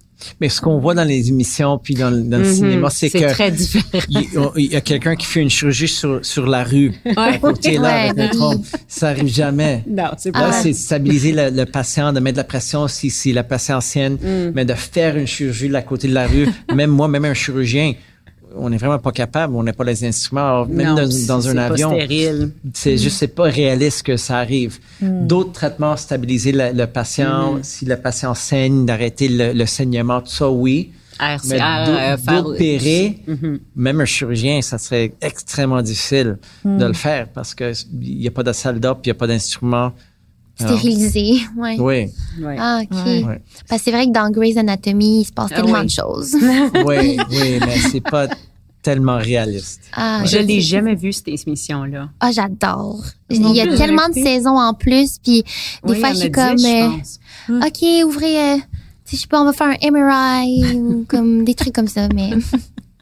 C'est aussi écouté au complet? Ouais, mais là, euh, je pense que c'est rendu saison 14-15, là, c'est quand même Oui. loin. Oh Il my faudrait que je réécoute, mais il y a des histoires d'amour, puis là, en même temps, c'est ça, il y a tout le temps quelque chose. Fait qu'il y a soit un avion ou ça arrive sur le côté de la rue, euh, c'est tout partout. Ouais. C'est- C'est des chirurgiens, mais justement, des chirurgiens Ouais. spécialisés dans chacun de leurs domaines. Mhm. Fait que là, des fois, tu les vois un peu dans la vie. Des chirurgiens avec les enfants, euh, sinon, euh, tu sais, les reconstructions, vous parlez tantôt, moi, je pensais justement à ce docteur-là. Ouais. Fait que, Mais dans drôle. un épisode de, de Grey's Anatomy, les, toutes les choses qui arrivent dans un épisode Mhm. peuvent arriver dans, en vraie vie, mais en 20 ans. Mhm. Alors, vrai. toutes les choses où ils sont un petit peu réalistes, mais ça arrive pas dans un jour, ça arrive pendant toute une carrière. Alors, Hmm. OK, parce qu'il y a comme même des galas pour les chirurgiens avec des prix puis tout ça. Est-ce que oui, oui, essayé oui. ici? Pendant l'entraînement, on avait ça. ah, Hmm. vraiment cool. Bon, je sais pas si euh, on Ouais. avait Je d'autres pense que questions. ça couvre euh, tellement pas mal tout, mais très intéressant. Puis vous avez l'air de deux personnes hyper passionnées. Là. Moi, j'adore ça. Honnêtement, de vous entendre parler, de vous compléter, puis j'en ai appris beaucoup. Ouais, puis moi je me suis toujours demandé c'était quoi un peu comme le, le behind the scenes de Ouais. travailler dans ce milieu puis de justement travailler avec des patients chaque jour. Moi mettons si euh, je tombe à terre puis je me fais un petit bobo puis qu'il y a du sang genre déjà là je suis comme ah! fait que je trouve je trouve que vous avez vraiment beaucoup de comme courage là, pour à chaque jour ouvrir des gens puis je sais pas puis comme On que ça se passe. s'habitue, on s'habitue. Oui. Ouais. Ouais. Puis on, on, on aime, euh, comme j'ai dit, on aime ce qu'on fait, puis Mhm. on a une très bonne équipe. Um, on est des amis, on est comme une famille, on, on rit ensemble. Um, quand on n'est pas en train de traiter les patientes, um, C'est vrai. oh, c'est c'est vraiment le fun. C'est Mm. comme une famille. Oh. C'est Puis important.